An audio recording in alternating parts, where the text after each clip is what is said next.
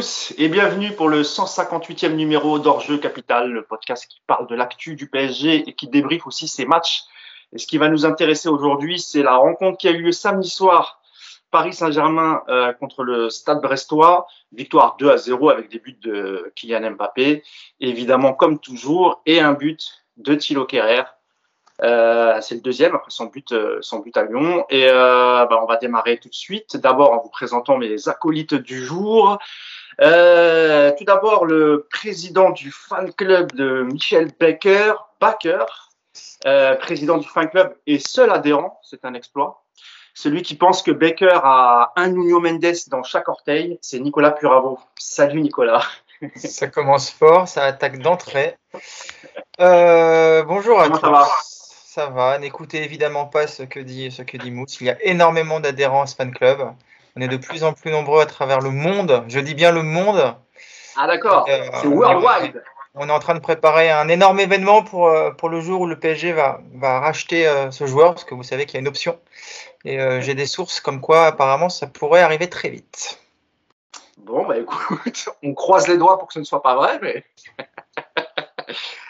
Et euh, mon deuxième acolyte, euh, celui qui est triste ce matin, triste malgré une victoire du, du, du PSG et malgré plutôt un bon match du PSG, mais euh, sa patrie de cœur, son deuxième pays, l'Algérie, a encore perdu hier, a perdu hier après un, un premier match en, en Coupe d'Afrique des Nations qui a démarré par un nul. C'est une défaite hier contre la Guinée équatoriale. Euh, c'est Yacine Amned. Salut Yacine. Salut à tous. Comment tu vas, mon Yass Ça va, ça va. Pour ce podcast-là, ça ira. Heureusement qu'on débriefe pas l'Algérie. Hein Ouais. Mais quand même, je précise, à part encore perdu, parce que ça faisait 35 matchs qu'ils n'avaient pas perdu. Donc, euh, merci. Ouais, c'est pour ça, c'est pour ça que j'ai kiffé, parce que en, en plus, lors de la CAN, vous aviez, enfin, l'Algérie avait démarré par un match nul, Ouais. euh, et là, c'est une défaite. Donc euh, bon, après, c'est pas complètement mort, Yacine. Non, non, non, il reste de l'espoir euh, sur- mathématiquement, mais, mais quand on. bref, quand on voit le match, je m'arrêterai là. Il y en a, et notre troisième camarade du jour, euh, elle aussi, euh, elle aussi, euh, un peu triste. par, la, par la défaite de, des Fenech, l'équipe d'Algérie contre, contre la Guinée. C'est fouteuse. Salut Fouzia, comment tu vas? Salut Mousse, salut tout le monde. Bonjour. Non, non, je suis, je suis un peu comme, comme Yacine, un peu dépitée. Euh, un peu plus positif que lui parce que je crois que j'ai lu la stat après le match hier. L'Algérie a, a frappé euh, une 30 35 fois ou 36 fois au but euh, en deux matchs. Donc il y a quand même de l'espoir. C'est pas juste mathématique. Il y avait des, des, des choses et il y, a, il y a un peu de malchance dans le lot. Mais euh, ouais, c'est vrai que c'est c'est pas la meilleure entrée. Mais c'est bien que, que ça tombe bien que le PSG ait fait mieux parce que d'habitude, euh, voilà, euh, on, on est triste euh, à cause du PSG et à cause de l'Algérie sur le dernier match. Et là, c'est bien. Il y en a un qui rattrape l'autre. euh, Donc, euh, c'était euh, c'était bien hier d'avoir euh, d'avoir euh, 50%. Bon, écoutez, quant à moi, je suis très heureux. Le Maroc a enchaîné deux, deux victoires. On est plutôt bien, c'est cool. Voilà, ça je fais ma, ma- ma petite pub pour mon petit Maroc. Maintenant Pour que j'ai ton fait les présentations, Pardon? Et pour ton petit Hakimi, quand même. Notre Oui, Hakimi. évidemment. Évidemment. mais, mais, mais surtout pour Vaïd, voilà. Oui, lui, pour moi, il est un peu algérien euh, d'adoption. Il est. Oui, bah, il est chez nous maintenant. hein. Voilà, fallait pas le virer. Mais ça veut dire, Euh, ça veut dire qu'Akimi n'est pas prêt de rentrer. Bah, écoute, c'est pas grave. Si on va au bout, c'est pas grave. Il sera, il sera pardonné. Et puis On on a a Thilo Kerrer Kerrer maintenant, on a Kerrer. Exactement, exactement. Et en parlant de Kerrer, on va rentrer dans le dans le vif du sujet. Donc je le disais, victoire 2-0 euh, samedi soir au parc face à face à Brest avec des buts de Mbappé et de et de Thilo Kerrer.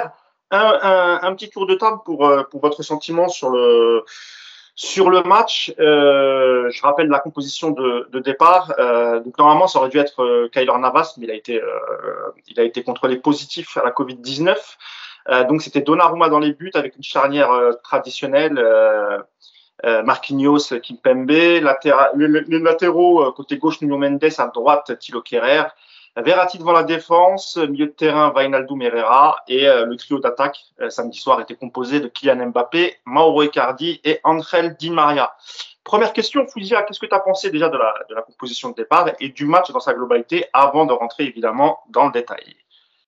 Bah écoute, pour la composition, il y avait, il y avait un risque, il y avait le risque que, que, tu puisses pas, que, que, tu reproduises les mêmes erreurs au milieu, que tu de, de, voir. Euh, enfin bon, peu importe. Euh, pour le, le, match dans son ensemble, j'ai trouvé. Excusez-moi. La, sur la composition, le fait déjà de mettre Verratti d'emblée euh, comme, comme organisateur du jeu, ça, c'était, c'était pour moi l'aspect positif. Et pour le reste, c'était plutôt des interrogations pour voir si Kerrer allait pouvoir reproduire euh, des bonnes choses après Lyon, euh, de, de, de, voir comment on allait se comporter. Donc moi, j'étais plutôt dans une, euh, dans une J'étais plutôt contente de voir Verratti en sentinelle et pour le reste, j'attendais de voir ce qu'on allait proposer. J'avais une interrogation sur Di Maria, sur l'animation, sur voir un peu comment allaient rebondir les milieux. Donc non, sur la composition, si tu veux, ça m'a pas surpris. Euh, un 4-3-3, ça m'a, j'ai rien vu de, spécial. Ok, Fouzia. Euh, et, sur le match en ah et sur le match, euh, excuse-moi, je suis désolée, j'étais un petit peu. Non, non, je t'en prie, je t'en prie, vas-y. Euh, et sur le match, moi, j'ai une euh, vraiment un, retour positif. J'ai vraiment apprécié beaucoup de choses. Sur les premières minutes, j'étais un petit peu un petit peu inquiète parce que j'ai vu qu'on était pris en profondeur euh, encore. Même Marquinhos, bien avant euh, Kimpembe, quelques minutes avant. Donc euh, les premières minutes, j'étais un petit peu inquiète. Et puis petit à petit, avec euh, au, fur et à mesure du match, j'ai vu de bonnes choses. On reviendra sur les prestations, mais des bonnes choses à droite. Donc de l'animation à droite, ce qui nous manquait ces derniers temps. de, des bonnes choses aussi individuellement bah, à droite parce qu'il y a Kerrer, mais aussi d'une manière générale la prestation euh, physique euh, de, de, certains joueurs. Euh, voilà, donc euh, même euh, j'étais inquiète à la mi-temps pour, pour Danilo, à l'entrée de Danilo, et finalement on a pu voir aussi de, de, nouvelles choses, une défense à trois, de, de, voir des choses qui bougent et des choses positives. moi j'étais contente du match. D'accord, donc c'est un bilan, un bilan plutôt positif, ce qui, ce qui, ce qui est rare dans, dans nos podcasts depuis un certain temps. Tout à fait. Merci, Julia. Euh, Nicolas, même question euh, sur euh, sur la composition. On, pouvait s'interroger sur l'absence, par exemple, d'un Sergio Ramos et même au milieu de terrain d'un Simons ou voire d'un Michu. Finalement, il a il a il a opté pour une compo plutôt traditionnelle. Qu'est-ce que tu en as pensé, pareil sur la, sur la compo et globalement sur le sur le match, Nico? Bah, la compo, j'ai envie de dire qu'elle est, est digne de Pochettino, à savoir que jamais il va nous surprendre, l'ami l'ami Pochette. Toujours la même chose, toujours, euh, toujours les options euh, que lui seul comprend. Moi, quand j'ai vu cette compo, ça m'a rendu dingue de voir ce milieu encore, ces trois-là. Donc oui, Verratti en sentinelle, déjà, c'est déjà alléluia. Il a compris que c'était, il a enfin trouvé le poste de, de, de Verratti, donc c'est déjà plutôt une bonne nouvelle. Juste espérer qu'il n'y ait pas de rechute. Et puis après, non, re retrouver Herrera et, et Wijnaldum, pour moi, c'est un non-sens absolu. Euh, surtout qu'il nous a expliqué à Lyon que pendant une heure, tout ce qu'il avait vu, c'était nul et que quand les deux jeunes étaient rentrés, il avait enfin vu quelque chose qui lui plaisait. Et puis une semaine après, bah, il remet ce qu'il en gros euh, ce qu'il a trouvé nul pendant une heure. Donc bon, visiblement, euh, l'ami Pochettino, il est un peu maso, il aime bien souffrir avant de prendre du plaisir sur les matchs. Et donc bah, hier, je pense qu'il a, enfin samedi soir, il a encore eu sa bonne dose de souffrance en début de match. Après sur euh, le reste de la compo, elle est assez cohérente par rapport au moment. Bon, on peut toujours, on pourra toujours débattre sur sur Icardi, Di Maria mais par rapport aux forces actuelles, euh, aux présences, bon, bah, c'est difficile de faire autre chose. Pour le coup, ça peut se, ça se comprend. Et puis derrière, bah, on a la confirmation que, que Dagba est une, euh, une grosse supercherie, qu'il n'est pas prêt de rejouer, à mon avis, des, des matchs importants, parce que quand tu vois qu'il est désormais derrière Kerrer, qui n'est absolument pas, je rappelle, latéral droit de formation. Donc, euh, au moins, la messe est dite. On sait que désormais, que la doubleur d'Akimi, c'est Kerrer. Et puis, bah, pour le coup, en plus, il fait un match plutôt correct, il marque. Donc, ça, c'est c'est bon pour lui. Et puis, bah, on en reparlera aussi un peu plus tard. Moi, j'attends toujours cette défense à 3 avec, euh, avec Sergio Ramos, qui est donc prêt à jouer depuis maintenant deux matchs et qui prend place sur le banc, car visiblement, c'est là où il est le meilleur. Mais je ne désespère pas. Déjà la semaine dernière, je vous l'avais dit, on va, on va finir par le voir, Sergio Ramos. Là, on l'a vu 20 minutes, je suis content. Et puis je pense qu'on le verra dans une défense à 3, bah, le match avant le Real, puisqu'on va le préparer au dernier moment. Donc on va, on va voir le fameux 3-4-3, je pense, euh, autour du 10-12 février, juste avant la, Ligue des Champions. Comme ça, on sera bien au point pour affronter le Real Madrid dans ce, dans ce schéma-là. Yacine, même, euh, même question. C'est vrai qu'après après Lyon, on aurait pu penser que, et d'ailleurs, Pochettino avait reconnu s'être trompé sur la, sur la compo de départ, on aurait pu penser qu'il allait faire confiance peut-être à, un des, un des jeunes, que ce soit Simons ou, Michu. Et ça n'a pas été le cas. Il a mis, euh, il a mis les, euh, joueurs habituels, notamment un, milieu de terrain composé de, de Vainaldoum et Herrera, avec Verratti en pointe. Est-ce que tu as été déçu à l'annonce de la composition, toi, Yacine? Déçu, Déçu, oui. Surpris, non. Parce que, euh, parce que si vous avez toujours pas compris que Pochettino, il a euh, une liste avec les statuts dans l'ordre et il fait sa compo comme ça. Vous cassez pas la tête. Voilà.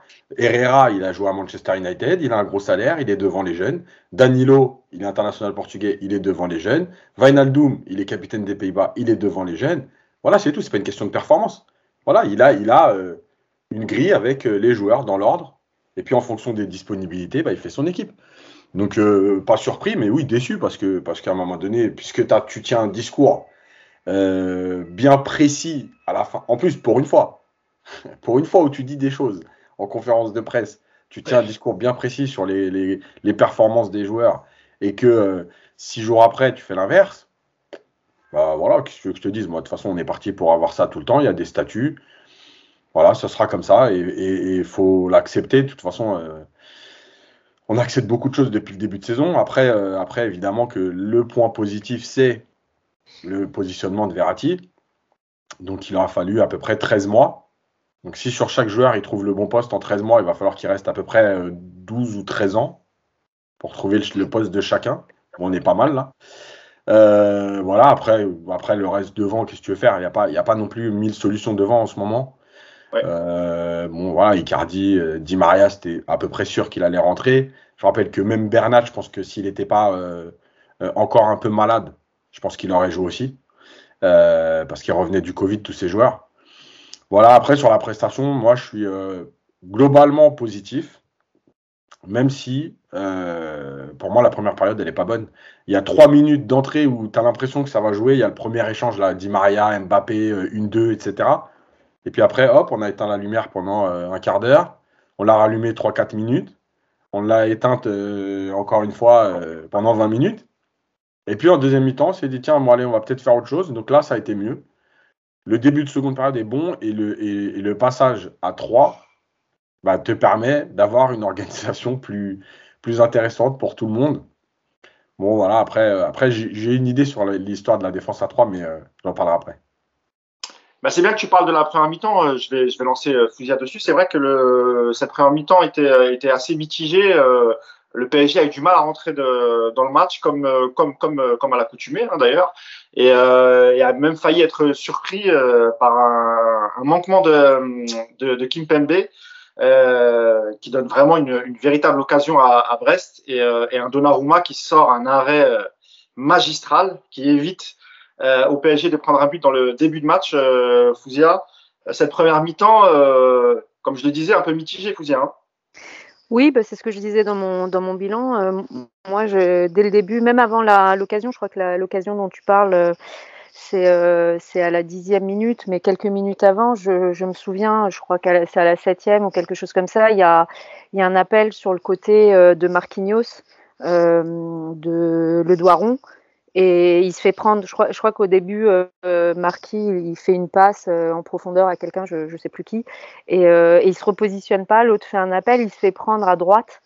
Et déjà, et ça, faisait, ça a fait une occasion, euh, et, et c'est Kimpembe qui, l'a, qui, l'a, qui, gêne, qui gêne Cardona. ah oui, c'est un retour de Kimpembe, oui. Oui, c'est un retour, tu vois. Et ça, pour le coup, c'était pas Kim Pembe à ce moment-là. Donc c'est Marquinhos. et il y a eu une ou deux fois aussi où il s'est fait prendre. Et après, bah, forcément, c'est encore plus flagrant quand à Kim Pembe. Donc euh, là, là, tu te dis, ça, ça, se voit parce que tu, ça, ça mène une occasion euh, beaucoup plus franche. Euh, puisque le, le, le, Brestois touche la balle et, et cadre et, et donc ça, ça fait un arrêt. La, seconde d'après sur le corner, enfin la minute d'après sur le corner, tu as une nouvelle claquette de, de, de, Donnarumma. Donc euh, tu sens qu'on n'est pas serein en fait. Euh, et, et, ça vaut pour Marquinhos comme pour Kimpembe euh, globalement. Mais même sur le côté, je, je me souviens de voir euh, un Nuno Mendes qui se fait un peu éliminer trop, trop facilement sur le côté. Pareil, même je crois qu'un Verratti à un moment donné, ça c'est dans les 20 premières minutes, même un Verratti sur le côté, etc. Donc euh, j'étais pas, j'étais pas, j'étais pas hyper contente de notre. Je, je m'y attendais puisqu'on nous avait dit que Brest c'était c'était une équipe qui était très axée sur les sur les contre-attaques et sur euh, les transitions rapides, etc. Donc euh, je, m'y attendais, mais je m'attendais pas à ce qu'ils aient autant de facilité. Et finalement, même d'ailleurs, dès la première minute, une des premières minutes, au milieu, tu as Verratti qui peine un peu à la relance sur, euh, sur une des, à la, à la contre-attaque des, des, Brestois, qui peine un peu au milieu, qui se fait surprendre. Ça donne pas d'occasion franche, mais, mais voilà. Donc, donc sur cette partie-là, moi, je reste encore je, reste encore inquiète et je me dis que s'ils avaient joué un peu mieux, on aurait pu encore courir après le score. Euh, et ça, me, ça me dérangeait vraiment. Après, sur le reste, j'ai vu des belles choses. Euh, on en parlait tout à l'heure. Moi, euh, j'assimile un petit peu ce que disait Yacine.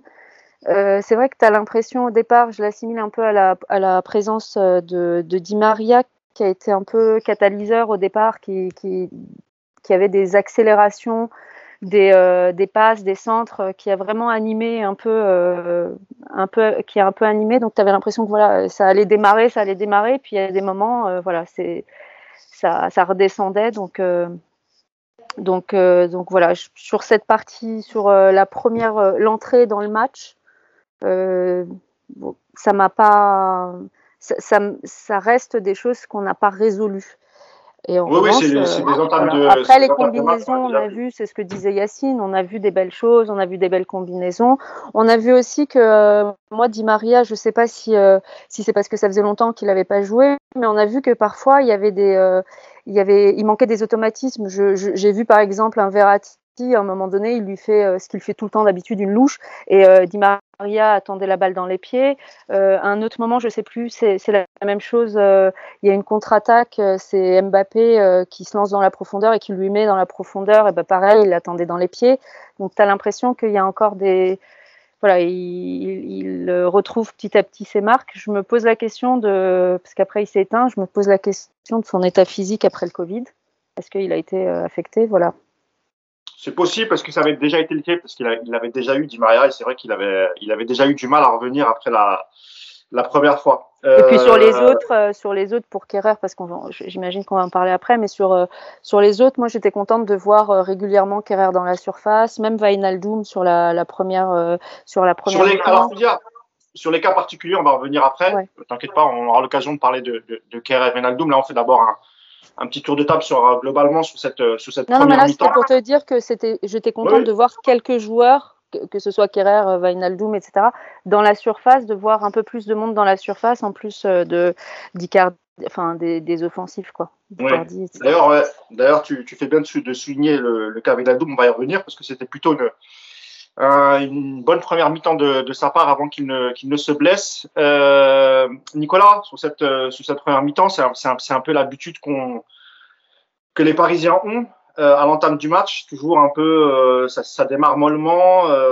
ça donne des occasions, notamment en contre-attaque à, à, Brest. On a, on, a, on a toujours du mal, Nicolas, à rentrer directement en première mi-temps à, à mettre de l'intensité. Ça monte toujours crescendo. C'est toujours un peu le défaut des débuts de match du, du Paris Saint-Germain, Nico.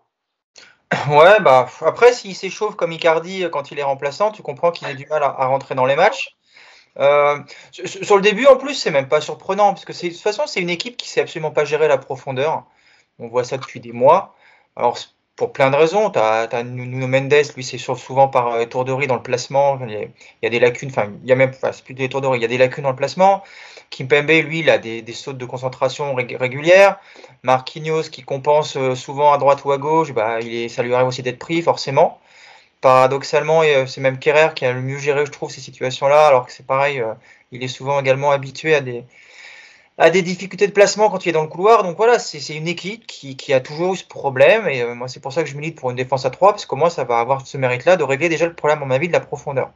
Donc quand tu joues une équipe comme Brest pendant 10-15 minutes, qui débute, bah voilà, tu as des joueurs qui sont pas encore fatigués, qui, qui sont là pour. Euh, y a les consignes du coach qui, te, doivent sûrement expliquer justement bah, d'entrée, pressez-les, mettez de la vitesse, de l'intensité, parce que les Parisiens, ils aiment bien rentrer tranquille dans leur match. Donc, euh, tous les débuts de rencontre, quelque part, on va retrouver les mêmes ingrédients. Et, euh, il y a à mon avis quand même de quoi s'inquiéter, parce que quand, quand a dit qu'elle a été étonnée, enfin bah, pas forcément étonnée ou surprise, parce qu'elle savait que Brest était une bonne équipe de transition et que ça pouvait être dangereux pour le PSG, bah ouais, c'était Brest. Voilà.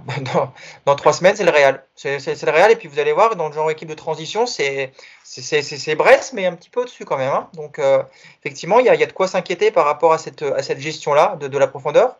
Et après, sur la, sur la première mi-temps, et puis bon, même après pour élargir, ça a été effectivement un match euh, avec des, des, périodes de creux, comme on, comme on le voit souvent. Des meilleures périodes où on a vu effectivement des combinaisons, on a vu des joueurs essayer des choses, on a vu euh, choses assez rares, des 1-2, même des jeux à 3 de temps en temps. Mais le problème, c'est que c'est rare parce que c'est des choses, encore une fois, qui ne sont pas travaillées. Voilà, ça saute aux yeux. Quand tu as, des joueurs créatifs qui sont tous inspirés à peu près au même moment, bah, ça te donne effectivement des séquences de jeu sympas. Et puis, bah, quand tu n'as qu'un joueur qui est inspiré, comme c'est souvent le cas avec Mbappé ou des fois Verratti, bah, les autres à côté qui ne sont pas au même niveau, bah, c'est difficile. Et ça, c'est parce que tu as une équipe qui n'a pas de circuit de passe, tout simplement. Hein. C'est la même chose que pour la profondeur. C'est un problème récurrent avec ce PSG de Pochettino. Donc, bah, tu es, complètement livré à la, création tes, de tes meilleurs joueurs. J'ai effectivement trouvé qu'en deuxième période contre, contre Brest, ils étaient plusieurs à être bien inspirés, ce qui t'a donné effectivement des séquences de jeu sympas. Mais euh, malheureusement, je, je, je pense, j'espère me tromper, mais je pense que c'est ce genre de choses-là, on le verra de temps en temps ponctuellement, mais qu'il euh, ne faut pas s'emballer, qu'à mon avis, ça ne va pas changer grand-chose au, au, quotidien de, de, cette équipe. Tu, tu évoquais le, Real Madrid, euh, Nicolas. Le Real Madrid a gagné hier en finale de la Super Coupe d'Espagne face à l'Athletic Club de Bilbao. Euh, Yacine, on va passer à la deuxième mi-temps, parce que tu avais évoqué rapidement la, première mi-temps. Euh, et tu voulais euh, notamment euh, nous parler du, bloc équipe, Yacine, que, que tu as, j'imagine, trouvé plus intéressant peut-être en deuxième mi-temps. Ouais, ouais, parce que bah parce qu'en fait déjà, il y a plein de choses. Là, je reviens juste un mot sur la première parce que ça, ça, ouais, va, ça va se passer sur la deuxième. Sur la première mi-temps, les trois devant, à part sur deux ou trois courses de 30 mètres, quand Icardi perd le ballon et qui fait 30 mètres de course pour aller le récupérer, ou Di Maria à un moment donné qui traverse le terrain en diagonale pour aller tacler, il n'y a aucun travail. Donc si les gens pensent que ça suffit de défendre à 7 et qu'il n'y a pas de problème, que les trois de devant, eux, ils attendent le ballon pour aller faire les, contre-attaques ou pour attaquer tout seul quand ils ont le ballon, euh, je pense que soit vous êtes arrêté euh, au football des années 80, soit quelque chose que je comprends plus moi. Euh, donc ces trois joueurs-là, ils ont pas travaillé du tout de la première période. D'ailleurs, j'avais mis une photo sur Twitter à un moment donné d'une séquence où on les voit les trois complètement coupés de du reste de l'équipe. Et on m'a même dit, c'est exceptionnel parce qu'il faut toujours trouver des trucs, on m'a même dit, mais c'est normal, c'est pour fixer les défenseurs de Brest, de les empêcher d'avancer. mais sinon, à un moment donné, vous allez arrêter vos bêtises. Euh, donc, évidemment que c'est pas du tout pour ça, c'est parce qu'ils n'ont pas envie de défendre. Voilà.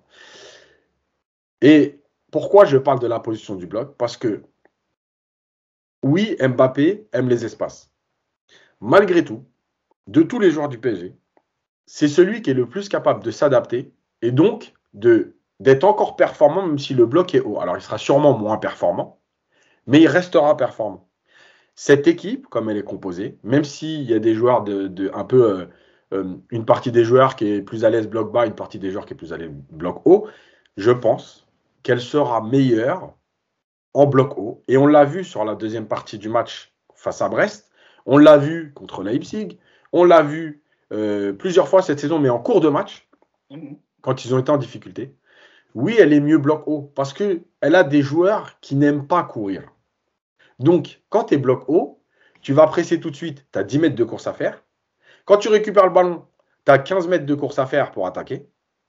Si tu as des joueurs qui n'aiment pas courir, eh ben, tu vas défendre en bloc haut. Et tant pis pour les, espaces dans ton dos, euh, tant pis pour la profondeur. Tu as un gardien qui joue plutôt haut avec Donnarumma, donc bah, il, va, il va essayer de gérer ça. Tu as des joueurs quand même plutôt rapides avec Marquinhos, donc tu vas essayer de gérer ça. Tu vas limiter la casse, mais au moins tu vas être en position de poser plus de problèmes, d'éviter des relances, d'éviter des transitions. Parce que euh, euh, cette équipe, quand elle commence à faire des courses de 60 mètres, on voit bien que rapidement, le bloc est éclaté euh, Fouzia parlait de, une ou deux actions où Verratti est pris. C'est vrai. Mais en fait, pourquoi il y va et il se jette? Parce qu'en fait, s'il n'y va pas et qu'il recule, bah, il laisse l'adversaire prendre de, prendre de la vitesse. Donc il se dit, bah, j'y vais, effectivement, après avec aussi ce côté de Verratti où parfois il a tendance à se jeter. Euh, mais il c'est pas qu'une tendance, hein, c'est une vraie réalité. Hein. Il se jette quasiment sur tous les ballons. Et, euh, il en récupère beaucoup. Euh, Je kiffe. C'est vrai aussi, bien sûr. Euh, mais, mais en fait, tu es obligé d'être pris dans, dans, dans, cet engrenage parce que si tu vas pas, tu te mets en difficulté. Et si tu vas, bah, en fait, il faut que tu tentes le, coup, le tout pour tout sur un seul ballon parce que, bah, tu es déjà en train de prendre une vague parce que tu as des joueurs qui ne travaillent pas. Donc, je, je continue de penser que cette équipe sera mieux beaucoup plus haut.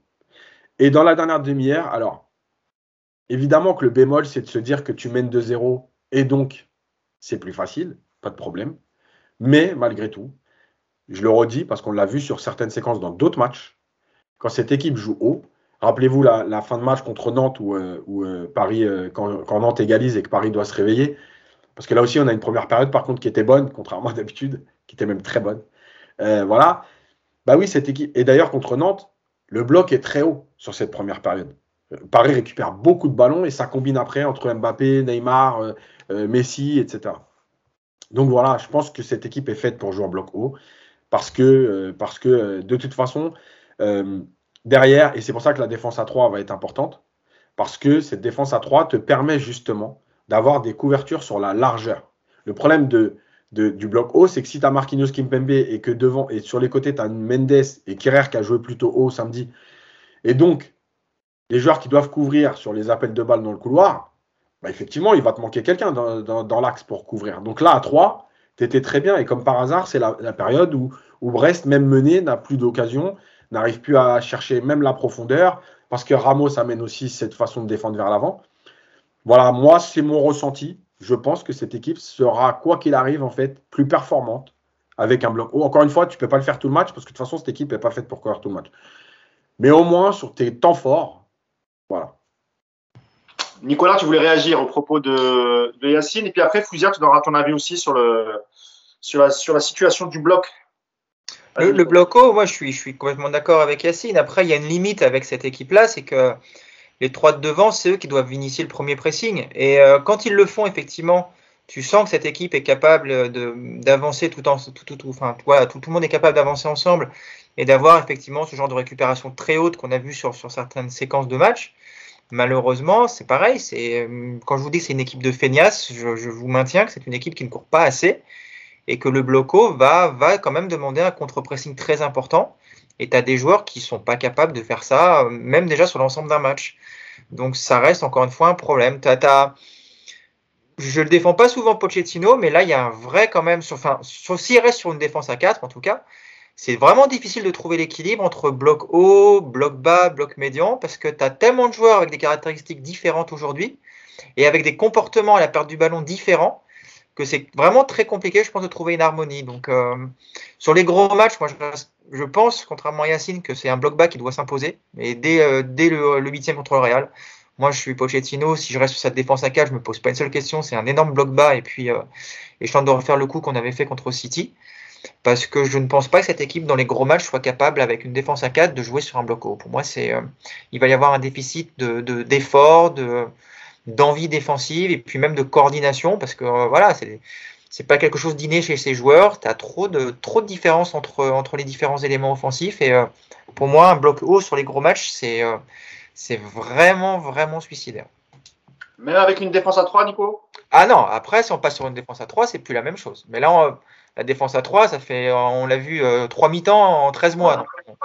Si on commence sur une défense à 3 contre le Real, c'est plus que la grosse cote et on, on pourra en parler beaucoup d'ailleurs parce que ce serait quand même assez étonnant, mais bon, c'est jamais. Et toi, Fouzia, qu'est-ce que tu en penses alors? Tu es plutôt bloc haut, bloc bas? Moi, je suis plutôt Verratti, c'est tout. mais, eh, on y arrive, on y arrive. je, plaisante, mais euh, non, je, rejoins. Euh, alors, euh, je rejoins Nicolas. Je ne crois pas une seule seconde à la défense à 3 comme système de départ j'ai bien écouté, euh, je, suis comme Yacine, il faut arrêter de rêver, il faut écouter Pochettino et, se faire une raison, c'est qu'il le dit, c'est un système qui demande une certaine animation, etc. Et je pense qu'il il dit euh, quelque part qu'il le travaille pas, euh, qu'il le travaille pas et qu'il n'a pas vraiment l'intention de le travailler comme, comme option comme option prioritaire. Donc moi j'y crois en, en cours de match justement pour, euh, pour compenser, pour s'ajuster euh, quand, quand, tu galères vraiment pour apporter un peu, oui, euh, remonter un peu ton bloc. Donc, mais sinon plutôt bloc haut, euh, je, rejoins Yacine, moi j'en rêve, mais euh, je rejoins aussi Nico, on n'y arrive pas. On a vu sur certaines séquences euh, un Mbappé, un Di Maria un peu presser le gardien, avoir des, mais c'est des, petites choses, des, petits passages, des petits. J'ai l'impression que c'est pas assez coordonné. En plus, tu as eu des permutations entre Di Maria qui est revenu à gauche, qui était à droite, qui était. Tu as, as, eu beaucoup de choses. J'ai pas l'impression que ce soit soit bien rodé, donc donc euh, ça m'étonne pas qu'il soit en, en 4-4-2 et je, je, pense effectivement comme, euh, comme Nico, si tu joues contre une équipe euh, qui est beaucoup trop forte et beaucoup trop bien organisée comme, euh, comme City, et ça sent le, la, le, la défense à 4, sécurité, bloc bas. Enfin voilà, je, je vois comme ça. D'ailleurs, faut dire, c'est c'est souvent en bloc bas que, que Paris réussit à battre les grosses équipes. Euh, ça avait été le cas aussi du Bayern, euh, Manchester aussi. Euh, c'est vrai que face à, ces, grosses écuries et notamment des équipes qui, qui, qui sont très très fortes en contre-pressing, Paris en bloc haut, ça paraît, ça paraît quand même très très dangereux. Ben, ça paraît dangereux. Après, on a vu sur certains matchs, mais c'est toujours pareil. Si tu as peur de ton adversaire et que ou tu connais trop bien ses forces, euh, ben, tu vas moins risquer. Donc, euh, on n'a pas le résultat. Tu vas le risquer contre des Leipzig, contre des, Bruges éventuellement, etc. Mais, mais après, moi, j'ai l'impression que c'est vraiment. Euh, euh, c'est pas pour parler que de Verratti, mais ça, dépend de, de, de, ce que tu fais, de, de comment tu organises ton jeu et qui est à la, déjà à la récupération de ballon, est-ce que tu as la qualité pour conserver la balle, pour, euh, pour ressortir proprement, etc. Verratti ou pas Verratti, c'est est-ce que tu es serein dans ta surface pour, euh, pour t'organiser au-delà de savoir si le bloc est bas ou haut? Déjà, cette partie-là, il y a des moments, tu, tu te dis qu'on n'est on pas serein, on n'arrive pas à sortir, on est en panique. Euh, donc, donc voilà, après, quand tu rapproches moi, moi, je crois, j'ai toujours euh, été militante d'un Verratti dans un milieu à trois, avec euh, pour euh, rejoindre ce que disait Yacine. Effectivement, Verratti, son problème, c'est qu'il peut apporter devant en soutien des attaquants et même au premier, au premier pressing, en, cas de contre-attaque, etc., en récupération, harceler les milieux, il peut, il peut apporter devant et derrière, bah, il apporte autre chose. Mais du coup, il est quand même attiré quand il y a des manquements derrière, il est attiré naturellement vers la défense. Euh, donc quand il monte, quand il monte, il faut absolument que quelqu'un compense. Ce qu'on a vu en seconde période, quand il y a Danilo euh, sur certaines montées de Verratti, comme, comme euh, sur son but par exemple, où il est carrément dans sur son but, pardon, je rêve, sur son poteau, sur ouais, le poteau euh, où il est dans la surface, mais on l'a vu plusieurs fois dans la surface et combiné, euh, combiné soit devant la surface, soit carrément dedans. Euh, bah, tu vois que Danilo, il a une position un peu de sentinelle alors qu'il était un peu plus euh, relayeur à certains moments. Donc donc voilà, moi, moi pour moi, c'est qu'est-ce que tu fais? Déjà, est-ce que Verratti est là parce que ça change tout? Et quand il est là, qu'est-ce qu'est-ce que tu proposes à côté? Donc on, on, tourne en rond, mais moi je crois pas trop à. Je, je le comprends.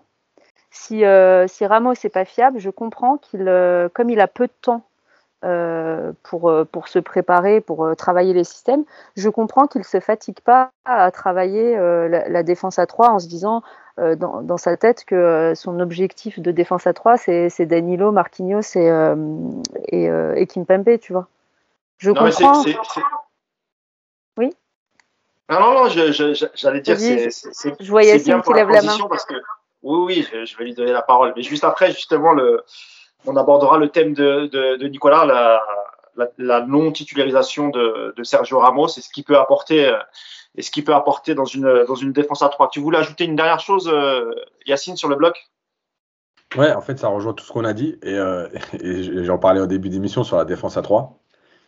Bah, moi, j'ai un petit doute sur le fait qu'il le tente contre le Real. Voilà, d'un coup. Ouais, parce qu'il y aura le retour d'Akimi, parce que, euh, parce que Mendes ou Bernat à gauche, voilà, on voit bien que Mendes, quand il est plus haut, il est quand même beaucoup plus intéressant. Que euh, face à Brest, faire rentrer Ramos et, et, et se mettre à, à, 3 tout de suite, parce que finalement, il aurait très bien pu dire aussi je fais souffler Kimpembe. Donc il est resté à 4. Moi, je pense que euh, ça, peut, ça peut être envisageable qu'il que lance cette défense à 3 contre le Real.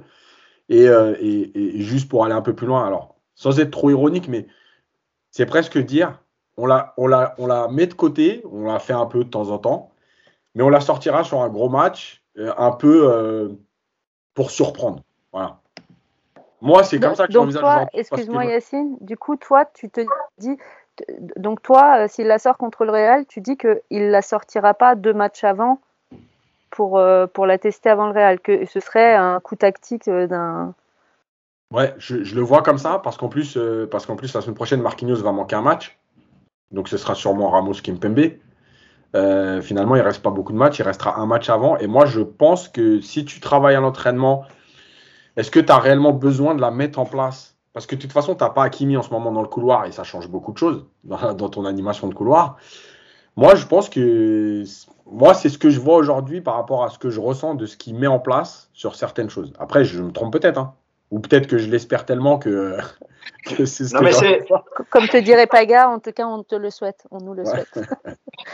Eh ben, la, transition est, est, toute faite pour, euh, pour Nicolas. C'était, c'était le thème que tu avais choisi d'aborder aujourd'hui, euh, Nico. Euh, Ramos, et j'imagine, qui dit Ramos dit défense à 3, Nicolas. Non, pas du tout. non, tu pour une défense à 1, uniquement Ramos. C'est ça, juste Ramos, c'est ça. Ramos, Verratti, Mbappé, voilà. Tu vois, tu as ta colonne vertébrale. Et de la Roma. Tu fais content, tu, voilà, tu fais plaisir à tout le monde, euh, et puis comme ça, on n'a pas de souci. Mais non, mais là, je vais, on, va, je vais, on va rester dans le même débat, du coup. Bien sûr que, bien sûr, pour moi, Ramos, il est, euh, il est important. Après, moi, j'aimerais croire comme Yacine, mais ce que je comprends pas, c'est pourquoi est-ce que euh, cette défense à 3, il la teste pas depuis longtemps, quoi.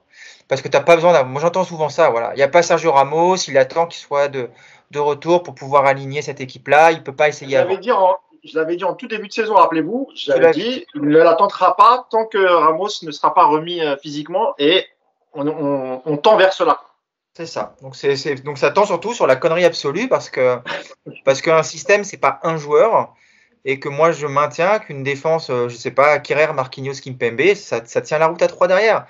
C'est pas une question de joueurs. Enfin, oui, oui, c'est important d'avoir des joueurs qui, qui vont se qui vont être bons dans ce système-là, mais euh, il n'y a pas que trois joueurs euh, dans un système à trois. Voilà, tu as toute l'animation autour, tu as tes deux milieux qui vont devoir se positionner différemment, tu as tes deux pistons qui vont travailler, tu vas devoir recentrer tes trois de devant parce que c'est justement l'avantage du 3-4-3, c'est que tu peux imaginer Messi et Neymar dans l'axe avec Mbappé devant eux, avec, un, avec vraiment ces trois joueurs très proches l'un de l'autre parce que de toute façon on le voit bien que naturellement ils sont attirés les uns par les, par les autres. Donc ce système-là, ça fait déjà des semaines et des mois qu'il aurait dû être travaillé.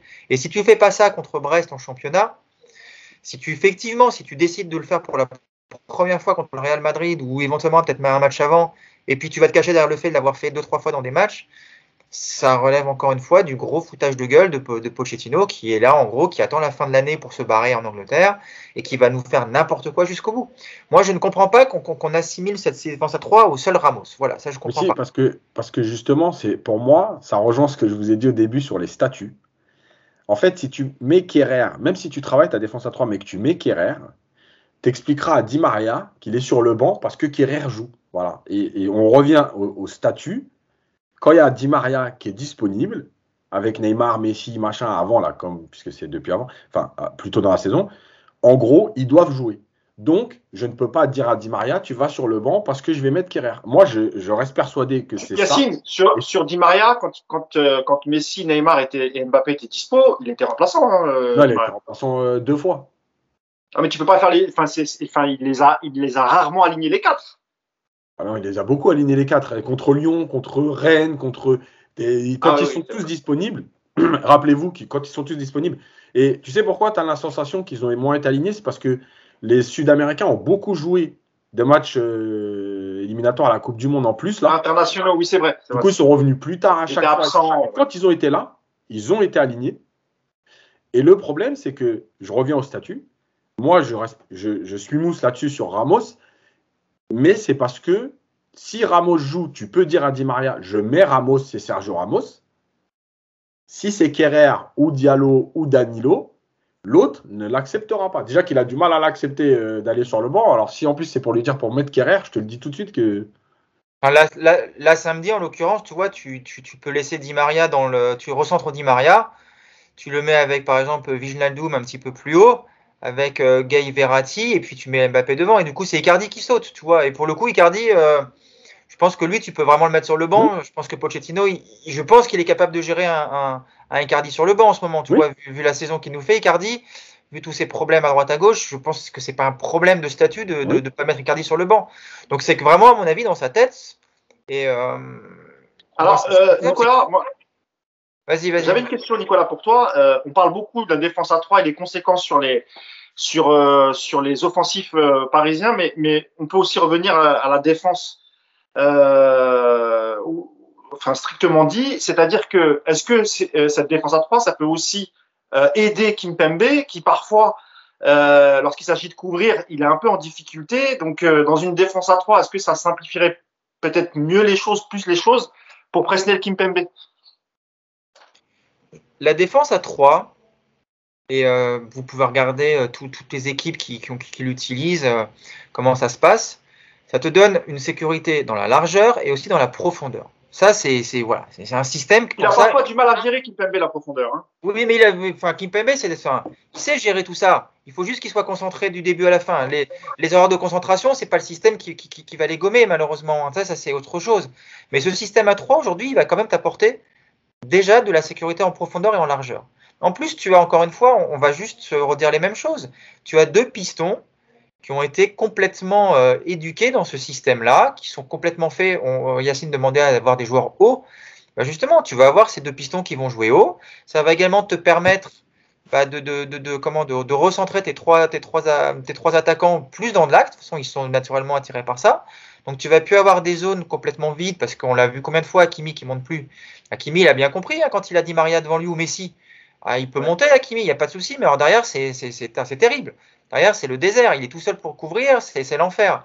Donc, euh, ce système à 3, il va quand même solutionner, je pense, énormément de choses. Après, alors c'est, je le, je le vois d'ici le scénario. Hein. Pochettino qui te lance le système à 3 contre le Real, le système il va pas être rodé, tu vas prendre une boucherie, et puis derrière c'est ah là là, vous nous avez fait chier avec le système à 3 pendant 6 mois, regardez le résultat. ça se travaille aussi, hein. ça se travaille un système à 3. et le PSG, alors peut-être, comme le dit Yacine, qui le travaille à l'entraînement, peut-être qu'ils sont super bons à 3 derrière à l'entraînement, c'est une tuerie que les U17 ou les U16 qui viennent jouer en douce, on leur met des, grosses tannées toutes les semaines parce qu'on est super fort à 3 derrière et qu'on va juste faire la surprise. Mais bon, la dernière fois qu'on a. En plus, Nico, Nico, il faut il faut pas oublier que euh, samedi soir, euh, voilà, tu avais ni Neymar ni Messi. Est-ce que est-ce que avec Neymar et Messi, même avec une défense à 3, est-ce que ça est-ce que ça sera aussi efficace? Mais ce sera même plus efficace, Mousse. Ce sera plus efficace, Mousse. Neymar et Messi, tout, enfin, Regarde Messi quand il commence sur un couloir, c'est catastrophique, il a, il a plus les jambes. Neymar, quand tu le mets couloir gauche, au bout d'un quart d'heure, il est plein axe parce que c'est son jeu, il est attiré par l'axe. De toute façon, et avec Mbappé qui joue aussi maintenant dans l'axe et qui pour lui, le coup, il aime bien partir sur les côtés, mais de toute façon, avec Neymar et Messi, tu pars dans le principe qu'ils vont être titulaires tous les deux contre, contre le Real, ce serait étonnant qu'ils ne le soient pas. Bon, bah voilà, tu as le choix. Hein. Tu, tu, tu, les mets dans un couloir, dans un 4-3-3 classique, et puis on sait ce qui va se passer, ou tu les mets dans ce système où tu les, tu, qui te permettent de les, de les axer beaucoup plus. Et moi, je reste persuadé que ce système-là sera beaucoup plus efficace. Après, encore une fois, le problème, c'est que ça se travaille. Parce que bah, on parle là de Verratti en sentinelle où il est très bon. Bah là, ce sera plus une sentinelle, Verratti. Ce sera un double pivot avec Gay, par exemple. Donc, c'est des courses différentes. C'est un pressing différent à la perte du ballon. Tout ça, c'est de la coordination à travailler. Et voilà, on, le PSG ne travaille pas de toute manière. On le voit bien. Donc, euh, je sais pas, je sais pas. Mais la dernière fois qu'on a créé un 3-5-2 comme ça, euh, sorti de nulle part, une défense à 3, c'était à Cité avec Laurent Blanc, on a vu le résultat. J'espère que Pochettino, c'est pas dans sa tête de dire, allez hop, le jour du Real, je vais sortir la, la défense à 3 comme ça par magie. Parce que ça, ah, peut, euh, ça, peut, ça peut faire drôle. Hein. La différence, c'est que là, on a au moins 3 mi-temps. Euh, 3 mi-temps. C'est pas grand chose, mais on l'a déjà vu 3 mi-temps. Euh, depuis le début de la saison. Et puis, il y a, et puis il y a un match par semaine jusqu'à jusqu'à la première confrontation contre, contre le Real normalement, tu as quand même un petit peu de temps pour, euh, pour travailler sereinement. Le, le, stage à Doha a été, euh, a été reporté, donc euh, là, tu as quand même un peu de temps pour mettre ça en place. Et puis, on a vu aussi des bonnes choses. L'entrée de Ramos hier, elle était, samedi, elle était, elle était pas mal. Et c'est quand il est rentré qu'on a eu les 20 dernières minutes avec pas mal d'occasions, notamment l'utilisation des, des, des, côtés. Donc, c'est vrai que c'est, c'est, peut-être les 20 meilleures minutes du, du PSG cette saison. Et on se sent toujours réticent à installer ça alors qu'il y a du jeu, les joueurs s'éclatent. On a vu un Nuno Mendes euh, complètement euh, transformé. On, on, on, on, y reviendra, on y reviendra tout à l'heure sur notamment les deux latéraux, Kerrer et, et Mendes. Kerrer, d'ailleurs, qui a eu beaucoup d'activité sur son côté droit. J'ai l'impression beaucoup plus qu'Akimi quand Hakimi jouait avec euh, avec Messi sur le à droite. Donc voilà, Kerrer a eu a eu pas mal a eu pas mal de ballons. Euh, Fouzia, tu es là ou pas? Oui. Ah, Fouzia, c'est à ton tour, c'est ton thème. On va aborder le, cas Marco Verratti, Fouzia, qui a, fait, euh, qui a fait encore un énorme match euh, samedi bah, écoutez, soir. Je vais, je vais, essayer de ne pas faire le fan club en direct live, mais, mais oui, donc pour rebondir sur ce que disait Nico juste avant, effectivement, la, la, défense à 3, ça permet moi, j'ai toujours euh, été de ceux qui pensent que Verratti est meilleur quand il y a une vraie sentinelle à ses côtés. C'est-à-dire quelqu'un qui est assez bas et avec qui il travaille, un peu comme avec Mota, ou même en sélection avec Jorginho, quelqu'un qui va l'apaiser euh, sur, sur, sur les risques et qui va le rassurer, qui, où il va se dire, voilà, je suis je peux alterner, je peux monter, je peux euh, voilà. Et là, on l'a vu avec avec l'entrée de Danilo et, euh, et, un peu cette défense, il peut monter et apporter plus haut. Mais il peut faire les deux.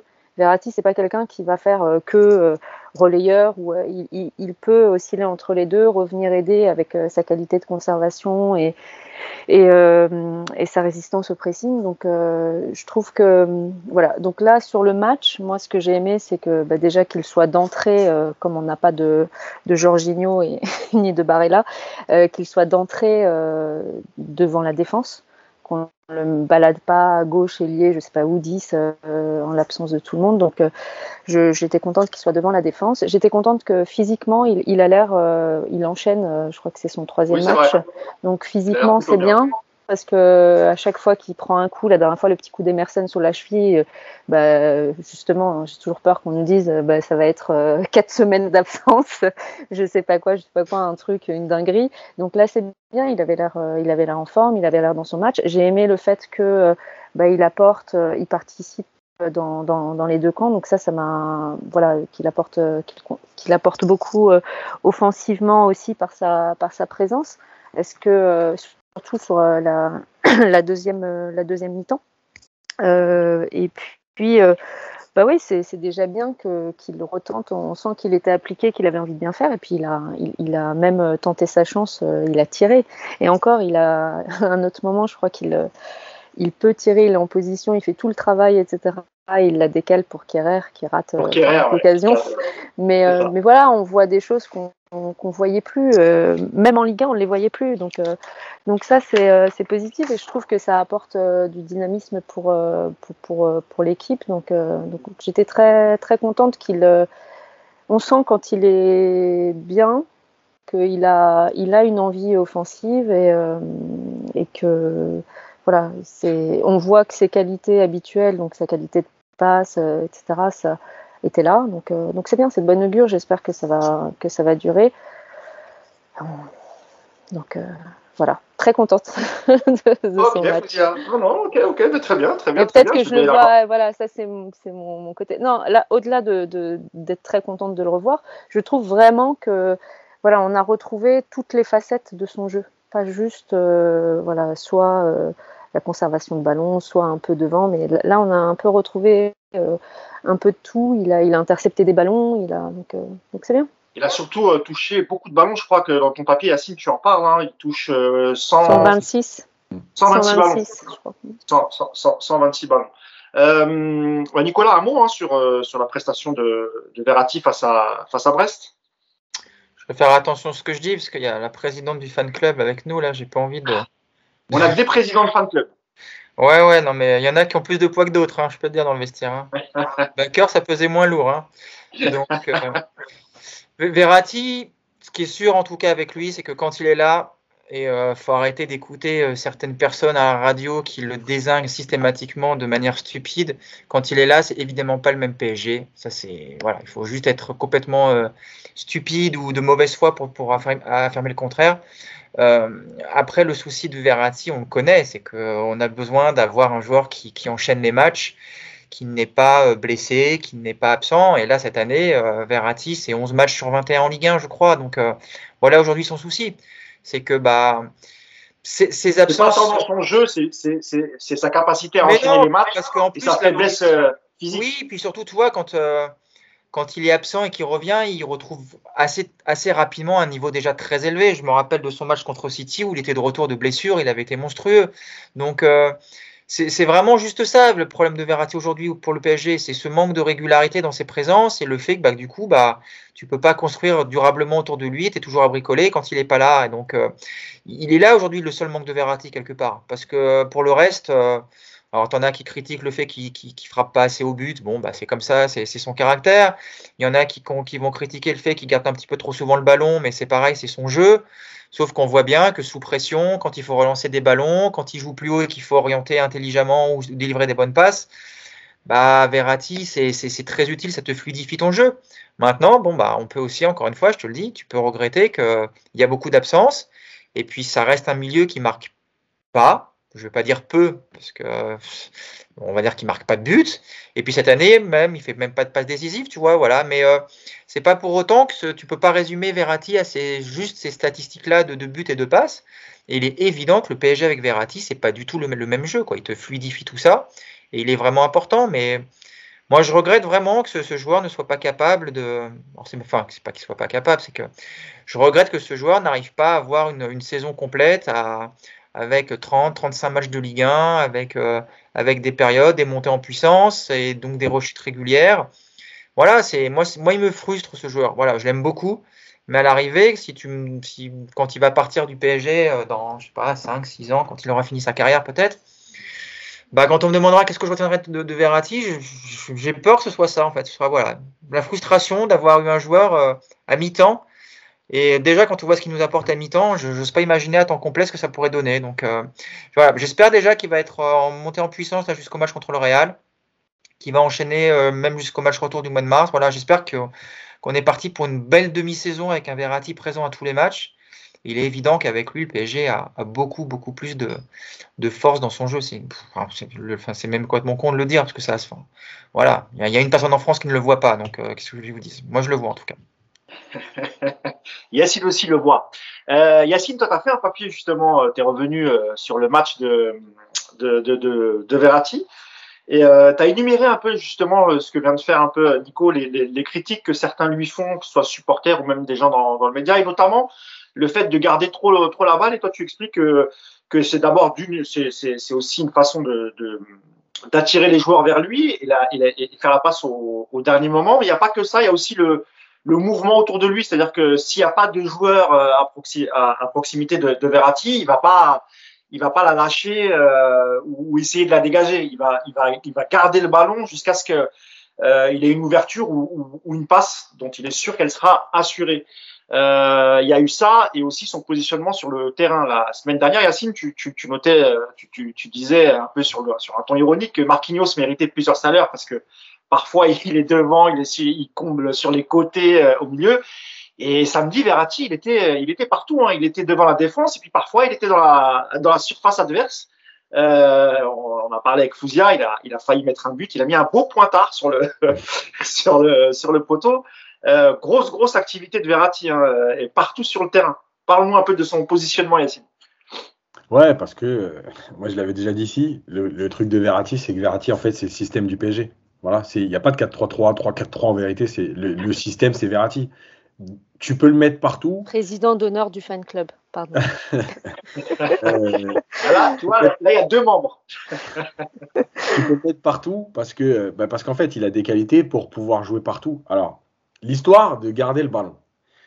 Le problème, c'est que les gens, aujourd'hui, ils écoutent un peu trop les bêtises qui se disent partout. Et quand tu as, as, as, des gens qui ont décidé d'allumer un joueur, ils, tout le monde suit il garde le ballon. Alors, reprenez la période où il joue avec Mota Verratti, et vous, euh, avec Mota et Matuidi, et vous verrez qu'il garde pas autant le ballon. Mais c'est logique. Puisque autour de lui, tu as un joueur qui parle le même football, et en une touche de balle, il sortait des pressings à deux, en faisant des 1-2, en faisant deux pas, et il sortait des pressings. Et un peu plus haut, tu avais un Matuidi qui prenait la profondeur, qui donnait du mouvement, qui faisait des appels. Tu avais Ibra qui décrochait, mais il n'avait pas besoin de garder le ballon. Aujourd'hui, tu as moins de mouvement. Première chose, oui, il garde le ballon. Pour ça, il faut comprendre ce qu'est Verratti. Verratti, il explique dans toutes les interviews que lui, dégager le ballon, ça ne l'intéresse pas. Que faire des passes gratuites, ça ne l'intéresse pas. Donc, il cherche toujours à créer. Donc, quand il n'y a pas de mouvement, plutôt que de faire une passe à 2 mètres euh, à Gay ou de donner à Marquinhos derrière, spécialité d'Herrera par exemple, euh, eh ben, lui, il va garder le ballon pour dire non, je veux aller vers l'avant, donc il va falloir qu'il se passe quelque chose. Et je rejoins ce que tu ce que tu disais par rapport au papier, etc. Vous regarderez, encore une fois, il ne faut pas regarder les matchs euh, bêtement comme ça euh, et attendre les buts et voilà. Vous regarderez Verratti dans toutes ses transmissions, ou en tout cas 9 fois sur 10, il cherche à attirer un joueur adverse pour créer des espaces dans le dos. Et après, évidemment, ces espaces, ils doivent être utilisés par les joueurs. Donc, il vient fixer. Et je l'ai montré euh, même dans la minute coach dans plein de matchs, et par exemple contre City, où il est face à trois joueurs, il peut donner le ballon à sa droite à un joueur tranquillement, il va pas la perdre et il va être à 100% de passe réussie. Ça l'intéresse pas. Il fait deux pas avec le ballon pour obliger et dire aux joueurs Ok, tu veux pas m'attaquer, mais moi j'avance. C'est-à-dire que moi je ne vais pas faire des passes qui servent à rien, je vais avancer. Le joueur sort.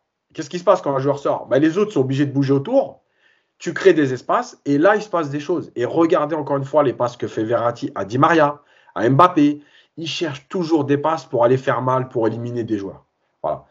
Si tu n'as pas compris ça, ben oui, effectivement, tu peux m'expliquer que Verratti touche trop le ballon, que Verratti il ralentit le jeu, que Verratti. Sauf que c'est faux.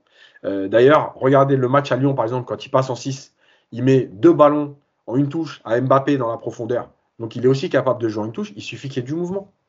Voilà, c'est tout. Maintenant, je, répète ce que je dis à chaque fois.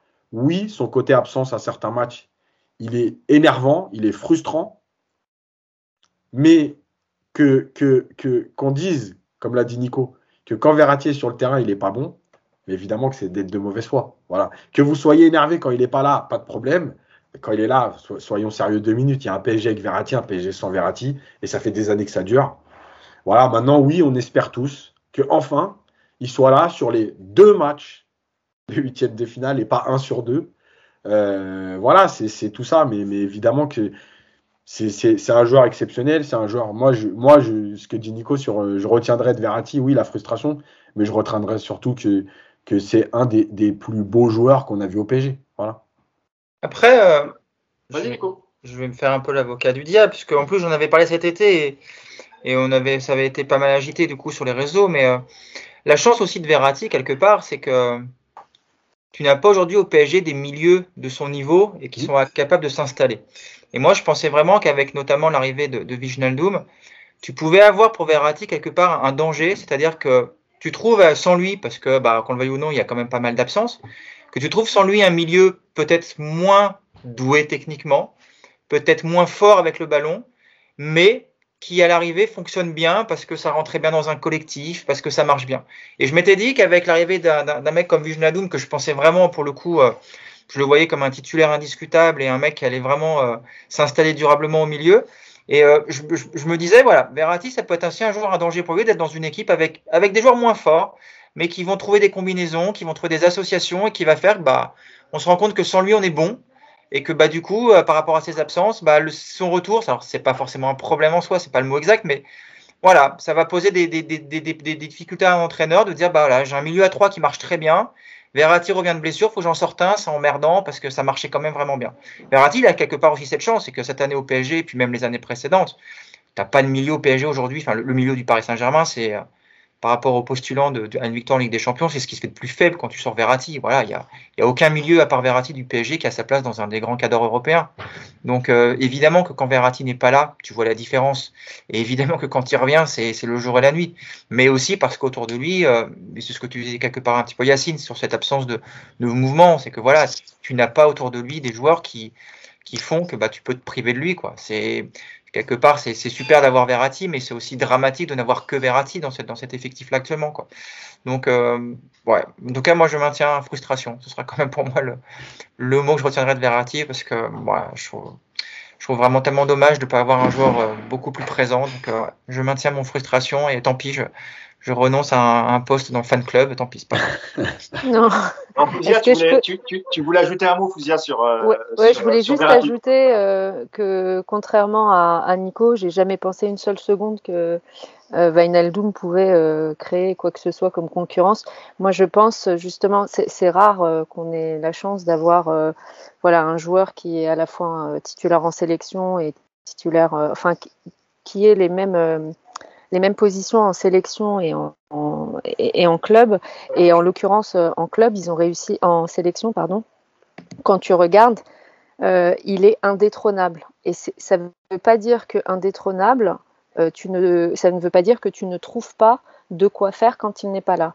On a vu cet été, on en avait parlé, un Locatelli qui marchait bien euh, dans le milieu à 3 euh, avec Jorginho et Barella euh, qui sont beaucoup plus tu as, quand même Jorginho qui a aussi gagné la Ligue des Champions avec Chelsea qui est titulaire à Chelsea. Barella qui a fait de très belles choses à l'Inter qui qui allait chercher le titre prendre le titre à la Juve. Et, donc du coup tu vas avoir un travail hors Verratti.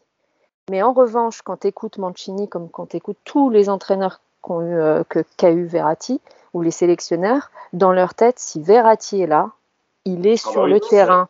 Donc en fait, il n'y a pas de concurrence avec Verratti.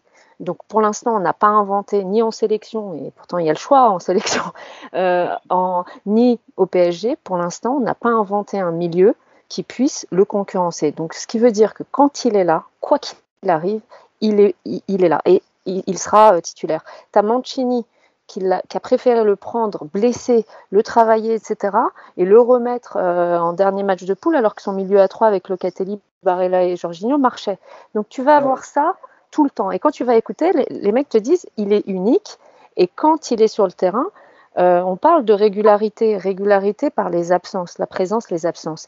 Mais c'est à très haut niveau, être régulier dans tes prestations quand tu es sur le terrain, malgré les absences malgré tout ça, avoir un joueur qui réussit à avoir un niveau euh, moyen euh, de, ses prestations qui est au-dessus de la moyenne et pour, euh, la plupart du temps largement au-dessus tout court, c'est ça reste exceptionnel justement à cause de ses absences. Réussir à, conserver ce, niveau de prestation, comme tu disais Nico, quand tu reviens de, de je sais pas combien de de temps de, semaines de blessure et que tu arrives à, contre City, contre une des plus grosses équipes, contre un De Bruyne en face, etc., et que tu sors la prestation que tu as sortie comme ça de nulle part, dans un PSG qui, en plus ne tourne pas bien, ne, tourne pas rond, euh, faut le faire. Donc c'est compliqué.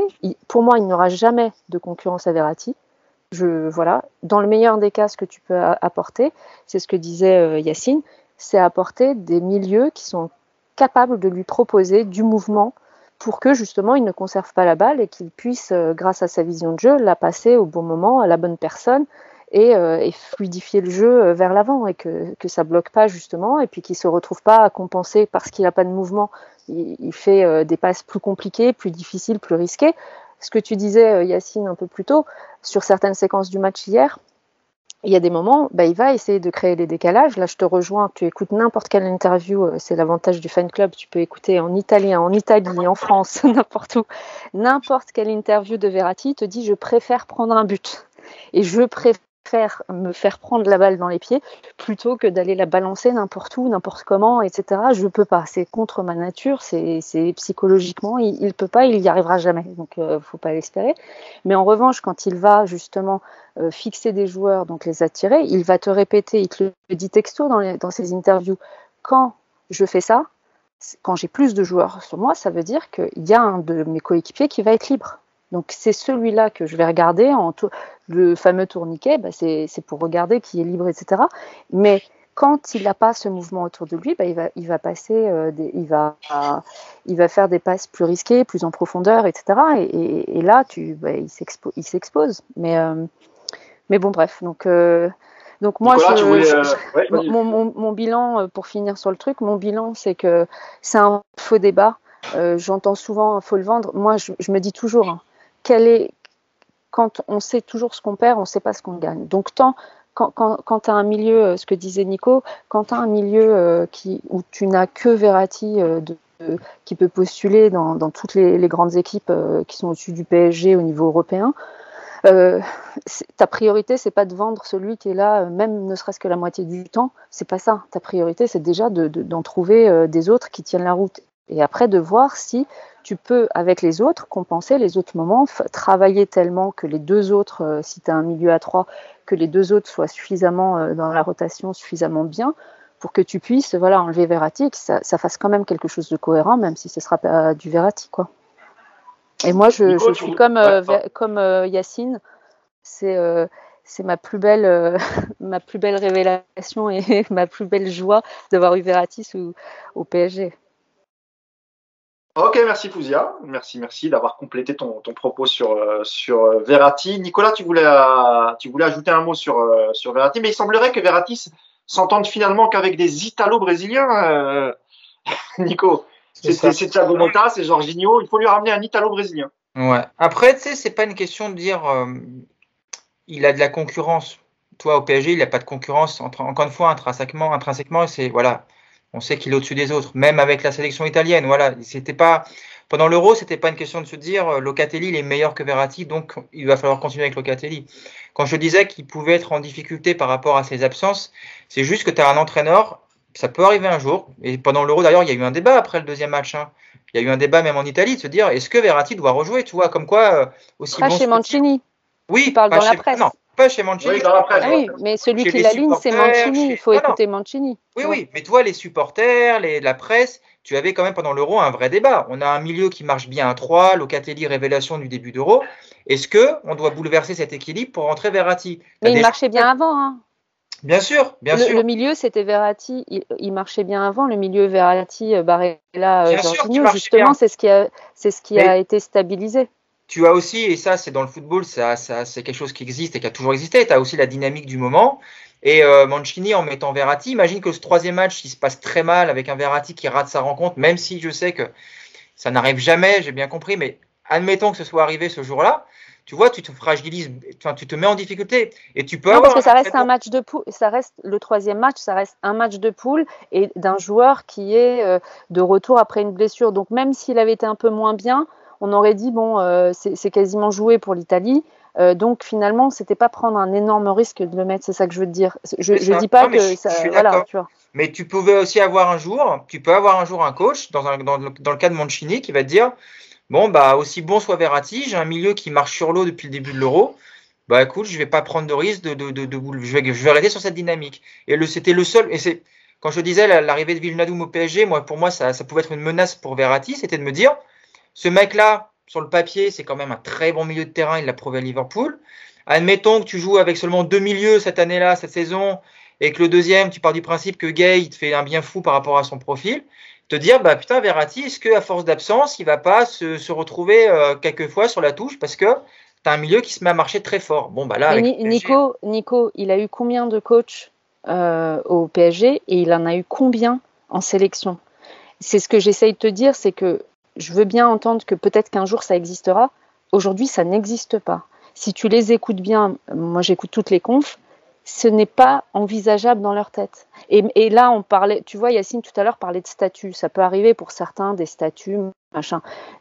comme tu l'as dit, euh, il est même pas incontestable, tu vois. Euh, il a déçu parce que quand il avait 19-20 ans, là, quand il commençait la, sélection, les gens en parlaient comme euh, veux, on veut que ce soit le nouveau Pirlo. Ça va être le nouveau Pirlo et tout. Donc les gens avaient des attentes de dingue.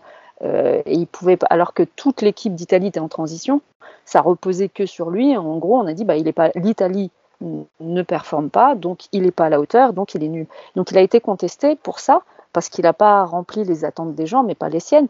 Mais il n'avait pas de statut, si tu veux. Il était jeune, il avait fait, avant d'arriver au PSG, il avait fait deux ou trois matchs, tu vois. Donc c'était de, deux ou trois matchs de, de, sélection pendant l'été. Donc euh, donc tu vois, euh, c'est compliqué de se dire que déjà quand il n'avait pas de statut, quand il n'était pas encore, euh, tu vois, indétrônable au PSG, qu'il n'avait pas euh, ce, fameux, enfin, on n'était pas encore à l'époque de Blanc, c'était déjà, il n'était déjà pas sur le banc pour les sélectionneurs, pour aucun entraîneur. Et, on le voit au PSG, on le voit en sélection. Donc je me dis que il, ce n'est pas possible. Ce que tu dis, n'est pas aujourd'hui envisageable, mais non pas parce que je le veux pas, c'est parce que quand je les écoute, dans leur tête, c'est s'il est dispo, ça ne sera pas. Donc tu le, je veux bien que tu m'inventes un entraîneur, mais même tu vois un Guardiola, les autres qui en parlent, d'autres entraîneurs qui en parlent, bah, en fait, dans, dans, leur tête, je pense que, euh, tu vois, Mancini, par exemple, il avait la possibilité sur, euh, tu, tu vois, Et après, on conclut, euh, sur le débat Verratti, s'il te plaît. Hein. Ouais, bah, je, je finis. Mancini, il avait la possibilité de, il, il avait mis Locatelli, il avait la, mis la possibilité. Tu peux aussi envisager que ce qu'il dit, c'est qu'une fois que ça devient compliqué, donc là on était en poule, ça tourne, ça tourne avec Locatelli, Barella et Jorginho. Une fois que tu passes en phase, finale, sur qui la fameuse régularité quand la personne est disponible, quand Verratti euh, est disponible, sur qui tu vas compter? Est-ce que Locatelli a fait ses preuves pour compter sur une phase finale, sur plusieurs matchs, cette régularité-là? Et aujourd'hui, la réponse est non. Mais peut-être qu'un jour, on y arrivera. Peut-être que tu vas avoir un milieu en Italie qui va faire que euh, bah, quand il n'est pas là, 25 matchs, bah, euh, ça marche très bien sans lui et les, mecs performent. Mais à ce stade-là, il n'aurait pas pris le risque. C'est de, de, de, de, ses propres propos, il n'aurait pas pris le risque. Voilà, pardon. Non, non, je t'en prie, je t'en prie, Fouzia. J'arrive pas à y croire, mais voilà. Il me semble, Nico, que, Nico, il me semble que tu avais tweeté euh, pendant l'Euro. Euh, ouais, bien sûr. Mais c'est ce qui dans ce sens-là. Sur Locatelli et, et, euh, et, et, la possibilité que Verratti finalement ne rentre plus dans le milieu parce que ça s'était plutôt bien passé en face de. Et je t'avais répondu ça et j'avais eu raison. C'est que. C'est que Mancini, le problème, c'est que quand on se met, c'est comme un peu comme quand on parle de Pochettino il y a une différence entre ce qu'on aimerait, on aimerait voir de la différence, on aimerait voir, et il y a une différence entre ce que ce qu'un un coach pense et comment il structure en fait sa pensée et son, son système. Et comme disait Yacine, je crois, mais mais c'est même pas parce que moi je l'adore, c'est vraiment en écoutant les coachs, je crois que dans la tête de tous les coachs qu'il a eu, indépendamment de leur style, tu vois, tu vas avoir des Ventura, des, des Ancelotti, des Laurent Blanc, des indépendamment de leur style, tous leur système c'est avec Verratti ou leur système Severati, c'était un peu plus. un peu plus euh, Tu voulais, euh, Nico, conclure sur le sujet euh, Verratti, un dernier mot? Ça, je vais avoir le dernier mot, comme ça je serai content. C'est pas souvent en plus. J'aurai le dernier mot pour une fois. Non, après, voilà, c'est ce que je disais, c'est que dans les grandes compétitions comme ça, c'est arrivé très souvent qu'un joueur débute un euro ou rentre, enfin, dans une compétition, rentre en cours de compétition, et puis parce que ça performe tout de suite, parce que ça matche bien avec les mecs autour de lui, et bah, ton équipe que tu avais en tête, elle saute. Toi, regarde par exemple un, bon, ça va pas parler peut-être aux plus, aux plus jeunes, mais euh, un, style, un Toto Schilacci au Mondial 90, il n'est pas programmé pour euh, jouer autant de matchs. Euh, de c'est Viali, ouais, mais toi, c'est, je crois que c'est Viali qui commence avec l'Italie les deux premiers matchs, et ensuite tu as Schilacci qui rentre, qui cartonne, et puis bah, Il est complètement inconnu à l'époque, Toto Schilacci. Oui, et puis, voilà, c'est, pour ça que pendant cet Euro, quand, quand tu vois les deux premiers matchs, tu te dis, bah bah, est-ce que, est-ce qu'un mec comme Mancini va se dire bon bah est-ce que je reste sur ma, ma dynamique du moment ou est-ce que effectivement je refais rentrer mon meilleur joueur parce que je suis sûr qu'il va effectivement euh, être euh, me donner une meilleure équipe? Bon bah voilà moi j'avais juste émis cette question là et euh, je ne leur ferai plus. J'ai bien compris. Très bien bah, on a non mais après tu aurais pu, le, sur pu, ah, pu marcher. Ça aurait pu ouais. Je, je suis allé au bluff ça n'a pas marché. on va, on va, on va, on, va clôturer le sujet Verratti. Euh, un dernier sujet que je voulais aborder avec vous, c'était sur l'utilisation des, des, deux latéraux et notamment euh, Nuno Mendes, dont on a l'impression qu'il monte en puissance et notamment Yacine euh, lors de sa deuxième période face à Brest, il a été très intéressant. On a l'impression qu'il s'est, qu'il s'est lâché euh, façon euh, backer la saison dernière lorsqu'il ne jouait pas avec Neymar lorsque Neymar n'était pas là. C'est un petit tacle ironique pour, euh, pour notre ami Nico. Mais blague à part, c'était plutôt une. une euh, on, on, sent que ces derniers matchs, No Mendes, il, il est un peu mieux qu'en début de saison. Et notamment offensivement. Ah, t'es peut-être pas d'accord. Non, c'est juste que sur les deux deuxièmes périodes, oui. Et sur les deux premières périodes, non. Euh, à Lyon, il est pas bon la première période. Vrai, vrai. Samedi, il n'est pas forcément bon la première période non plus. Il perd beaucoup de ballons, il est mal placé il n'apporte pas forcément. Et les deux fois Lyon et Brest en seconde période, où par contre il a joué plus haut, euh, et ben il a été meilleur. Euh, alors, il y a plein de choses là-dedans. Il y a la première chose, c'est qu'il joue du côté d'Mbappé. Et Mbappé en première période, il est, je crois qu'il avait décidé de jouer tout seul. Donc, effectivement, c'est compliqué d'avoir des ballons. Euh, malgré tout, Mendes n'était pas forcément aussi bien placé tout le temps pour recevoir le ballon. Je pense que c'est un joueur, on l'avait fait dans le papier qu'on avait, qu'on avait expliqué à son arrivée, qu'il euh, a beaucoup joué en 3-5-2 euh, avec euh, le Sporting. Le Sporting, Voilà, donc c'est un joueur qui a l'habitude d'être couvert par le fameux défenseur axial gauche. Bah oui, à 4, c'est plus compliqué parce que je pense qu'il n'a pas encore les repères et qu'il a du mal à se situer entre son envie d'aller attaquer et son envie de, respecter les consignes et d'être en place défensivement. Euh, quand l'équipe est plus haute, comme par hasard, il est mieux il a été mieux à Lyon et il a une vraie qualité de centre et, et on s'en sert pas assez encore. Mais c'est logique parce que comme il n'y a pas d'automatisme dans cette équipe, bah, c'est compliqué. Il a même des vraies qualités de percussion dans la surface. Ouais, ouais, ouais. On, on- on l'avait vu déjà avant qu'ici, on avait regardé quelques, quelques vidéos sur YouTube et c'est vrai que c'est des, des actions qu'on avait vues dans certains skills, euh, notamment le, le- cette manière de provoquer euh, dans la surface, de déborder, de projeter. Là, il fait un magnifique petit pont avant de, avant de centrer.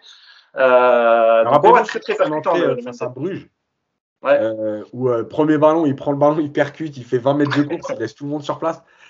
Euh, tu t'es dit, bon, ça y est, on a recruté Roberto Carlos. Euh, mais en fait, le truc, c'est que, et je vais inclure Kerrer dedans un petit peu, Mhm. c'est très paradoxal parce que finalement, on a un PSG qui cherche le plus ses latéraux depuis trois matchs, entre la Coupe Ah de ouais. France Lyon et là, au moment où il y a euh, pas Hakimi, donc c'était Dagba, là c'est Kerrer, Pas Messi. Merci. Et donc, évidemment, que tout ce qu'on a dit depuis trois mois sur le fait que Hakimi euh, ne touchait pas le ballon parce que Messi, je suis désolé, on l'a vu là sur trois matchs. Je crois que les latéraux, euh, sur chaque match, ils ont touché plus de ballons que Hakimi sur tous les matchs réunis depuis le début de saison. Voilà. Même si hier, euh, Yacine, je sais pas si c'est d'accord, mais je pense que tu peux être que d'accord, parce que mais ça a vraiment plus penché à droite, hein, pour le coup, euh, samedi soir. Oui, parce que, parce que quand, quand, euh, quand Icardi joue, bah, Mbappé part beaucoup du côté gauche et lui, bah, lui il se sert des appels de- du latéral gauche, pas pour le servir, mais pour rentrer. Donc, bah, en fait, on a l'effet inverse de l'autre côté qu'on avait de l'autre côté. Bah, c'est à gauche que ça, que ça fait ça.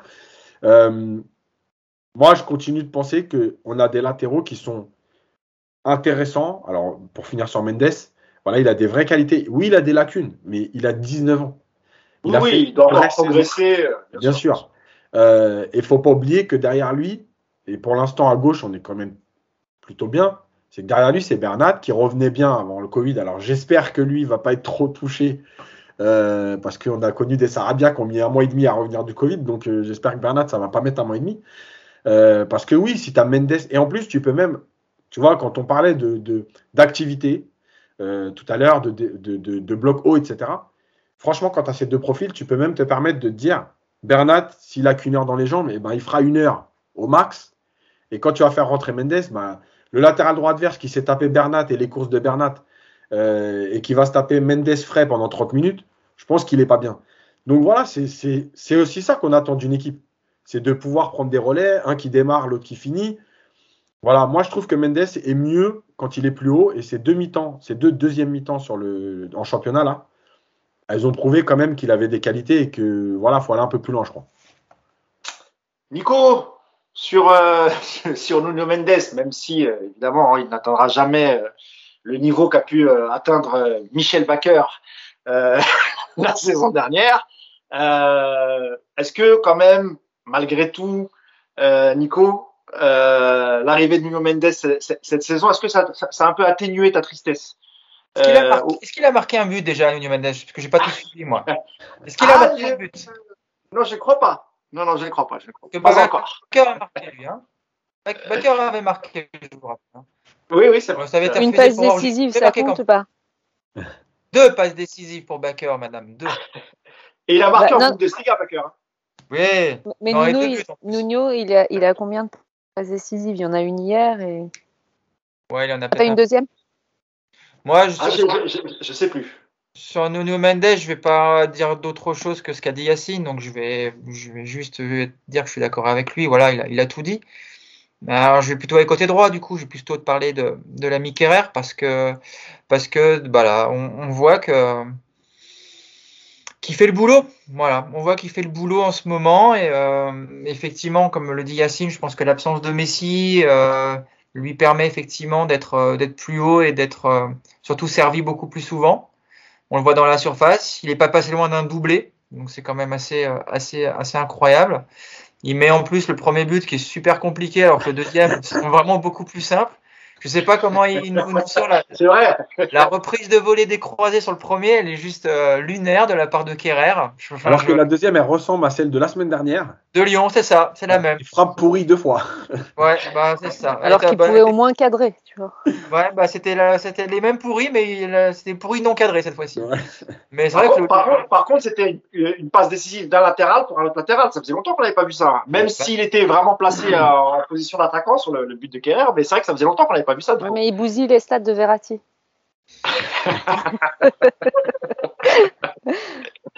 ah, J'espère que tu vas pas lui en vouloir trop, Cousy, quand même. Hein. Ça te confirme que les bah deux. Si, parce que combien de joueurs à qui Verratti euh, sert des caviars et, il les foire et après on nous dit ouais mais tu sais les stats de Verratti elle est ok pour les buts mais même les passes décisives blablabla marquez-les mince vas-y Nicolas non bah ça te confirme surtout que cette équipe avec les latéraux qui jouent haut ça t'amène quand même beaucoup plus de danger. Quoi. Dès, dès que tu as un jeu un peu sur les côtés, ça t'apporte de la, de la variété dans ton football. Et c'est vrai qu'avec euh, avec Messi, Neymar, Di Maria, on a, on a souvent ce jeu vraiment très stéréotypé du, du joueur de couloir qui revient systématiquement dans l'axe, qui oublie systématiquement le latéral. Et on voit notamment sur la deuxième mi-temps contre Brest qu'à partir du moment où tu es capable d'alterner euh, jeu dans l'axe et jeu sur les couloirs avec des latéraux hauts, bah, tu vois, c'est pas un hasard si tu un PSG qui produit une bonne deuxième mi-temps, qui se crée beaucoup d'occasions. Parce que bah, ton adversaire, il a plus de mal à défendre, c'est logique. Hein. On l'a dit souvent ici, hein, quand tu sais que Messi a le ballon et que 99 fois sur 100, il va repiquer dans l'axe, bah, au bout d'un moment, bah, c'est plus très difficile à, défendre. Alors que bah, quand, tu es, quand tu sers tes latéraux, quand ils peuvent jouer haut et quand ils peuvent déborder, et bah, tu crées de l'incertitude chez ton adversaire et puis bah, forcément tu t'offres des possibilités d'être plus dangereux. Donc c'est euh, c'est intéressant et puis ce sera surtout intéressant de voir quand Messi va revenir si on retrouve ce, ce côté euh, absence totale de jeu dans les couloirs et si on est encore complètement aspiré par l'axe. Ce sera intéressant à voir mais euh, c'est plutôt sympa et Akimi du coup quand il va voir les vidéos je pense qu'il va avoir bien les boules d'être parti à la canne puisque c'était maintenant qu'il fallait jouer quoi. C'était les trois matchs de janvier là il se serait régalé là Akimi là. C'est clair qu'aussi euh, aussi avec une défense à 3, parce qu'on l'avait, vu quand Ramos avait joué, je sais pas, pas face à, Saint-Etienne, lui aussi, hein, euh, avec son gelon, il, il, cherchait euh, beaucoup, beaucoup les côtés, hein, que ce soit gauche ou droite. Lui, il n'hésite pas, et même quand il y avait Messi, donc ça peut être aussi une, une bonne chose. Euh, sur les sur l'utilisation des, des, latéraux, et puis après on, on conclura le, le podcast. Bah écoute, euh, je ne sais pas quoi ajouter de plus. Je, je suis d'accord. Moi, c'est une, une, belle révélation pour moi, euh, Mendes. Je ne le connaissais pas avant, donc, euh, donc je, suis ravie. Je, ce que je préfère chez lui, euh, ce que tu disais tout à l'heure, les qualités de percussion, c'est le fait qu'il tente. C'est le fait qu'il n'ait pas peur et qu'il prenne des risques sur la, fameuse action qu'avait fait euh, le Tour du Monde euh, contre City, c'est parce qu'à un moment donné, quand euh, il ose, voilà. Et ça, ça j'aime beaucoup voir ça. Et quand il est en confiance, il le fait. Il l'a fait hier sur la passe décisive pour Kerrer. Et, c'est la question que je me pose pour rebondir sur ce qu'il disait Nicolas par rapport à, à Kerrer. Je, me demande si quand les, les autres sont là, c'est juste le jeu qui est stéréotypé chez eux ou euh, d'office, enfin dans le sens où euh, voilà eux ont leur jeu, stéréotypé comme Messi, ou est-ce que euh, ça ne déteint pas aussi sur les joueurs qui vont prendre moins de risques? Au-delà de, de, de, ce que font les autres, de se dire bah, on se repose et, et on est un peu plus en retrait. J'ai l'impression qu'ils sont un peu inhibés, mais par bah, Ça, ça c'est la, c'est, alors t'es tombé pile poil sur la théorie d'Yacine. Et d'ailleurs, tu te rappelles Yacine, avec Nico, on en parlait, mais la blague à part pour Baker, euh, qui n'osait pas euh, faire, euh, tu sais, aller prendre son côté gauche quand il y avait Neymar ou enfin quand, quand, il y avait l'équipe type et notamment Neymar. Donc là, là, là-dessus, Yacine te Est-ce que c'était c'était le point d'Yacine? Est-ce que c'était ton point? Parce que j'étais pas là Est-ce que ton point c'était de dire c'est ce qu'on leur demande ou c'est c'est ce qu'ils appellent? Ou est-ce que c'est ton ton point c'était de dire euh, bah, que eux-mêmes euh, s'auto-censurent. Oui, c'était plutôt ça, ouais. C'était plus ça, ouais, ça. des joueurs. Ouais, mais moi aussi, j'ai cette, euh, cette, cette, sensation parce que parfois, on l'a vu, hein, même euh, des, joueurs qui, quand on dit ils s'arrêtent pour regarder, etc., c'est qu'ils ont tellement confiance et, et voilà, donc euh, ils font pas, ils sont un peu statiques, ils sont pas en mouvement, et là tu perds une partie du mouvement. Et moi, je me, je, me demande si cette partie-là, elle est, elle est travaillée pour qu'ils ils continuent de proposer malgré, euh, bah, malgré la puissance euh, des, des, stars, malgré leur, euh, leur capacité créative, qu'ils se proposent un peu plus, quitte à ce que tu disais tout à l'heure, même si Mbappé est très entreprenant, bah d'essayer de, quand même trouver ta place, d'essayer quand même de, de bah, de t'imposer, même si il y a un statut, il y a un statut en face. Bah, c'est ce que tu disais, Yacine, hein, qu'il fallait, malgré tout, même si t'es pas servi, il fallait continuer à faire les appels sur le côté jusqu'à ce que tu sois servi. En gros, c'est ça, Yacine. Oui, il faut insister quoi qu'il arrive. Après, comme je dis toujours, il y a le match. Toi, tu fais ton travail dans le match. C'est-à-dire si tu dois faire 15 appels, et eh ben, tu fais tes 15 appels. Et après, tu as la semaine pour régler les problèmes avec le coach, avec le staff, avec la vidéo, avec le joueur justement en question. Mais toi, ton travail, évidemment, que on comprend que parfois les joueurs craquent, mais normalement, tu devrais pas. Ton travail, c'est 90 minutes. Si tu dois faire 15, 20, 25 appels, toi, tu les fais. Et après, il y aura discussion. Et c'est vrai que souvent, on a à un moment donné le joueur qui ne va plus. Mais je peux dire un, dernier mot sur Kerr, parce qu'on l'a beaucoup, euh, on l'a beaucoup défoncé euh, euh, plusieurs saisons, plusieurs matchs. on voit bien quand même que moi, je continue de penser que c'est pas un joueur de top niveau. malgré tout, on voit bien quand même qu'il était dans le trou moralement et qu'il en est. Enfin, il a mis énormément de temps à, en sortir. que chaque erreur qu'il faisait euh, parce que malgré tout, on a déjà vu des fois des Kerrer euh, pendant 15 minutes être plutôt dans le match. Et d'un coup, il fait une erreur. Et là, pendant les 60 minutes qui restent, il est dans le trou. On avait l'impression que chaque erreur le ramenait à Manchester et que c'était la fin du monde. Après, tu as aussi l'ambiance, hein, le public, tout ça qui en rajoute. Euh, malgré tout, on voit que ces matchs de début de saison dans l'axe qui ont été corrects, même un peu plus, parce que ça, le, mois d'août, ça a sûrement été le meilleur défenseur du PSG. ça lui a fait du bien. Malheureusement, il a encore été baladé entre le poste de défenseur central et latéral. Euh, et latéral gauche aussi cette saison. Il a quand même fait deux ou trois matchs latéral gauche carrément. Euh, mais on voit bien qu'il il est quand même un peu sorti du trou. Il est, c'est peut-être sa meilleure saison, euh, ses meilleurs matchs au PSG depuis, depuis deux ans. et que son but à Lyon, comme quoi les joueurs fonctionnent beaucoup au mental, son but à Lyon, je pense qu'il lui fait du bien parce que le fait de finir deux actions dans la surface contre Brest, même si c'est que Brest, c'est pas anodin. On n'a pas souvent vu Kerrer finir les actions dans la surface. Le fait d'être, comme tu l'as dit, à la réception du centre, du latéral gauche, pour lui, qui rentre à l'intérieur, finir, c'est pas anodin. Et, dix minutes après, il est encore là pour euh, euh, soutenir, enfin, pour être en proposition à Verratti qui le décale et il rate sa frappe. Voilà, il y a des choses quand même qui sont plutôt rassurantes. Et, je rejoins Nico sur ce qu'il disait au début. Euh, bah ouais, Dagba, c'est son poste. Dagba, il s'est fait passer devant par Kerrer aujourd'hui.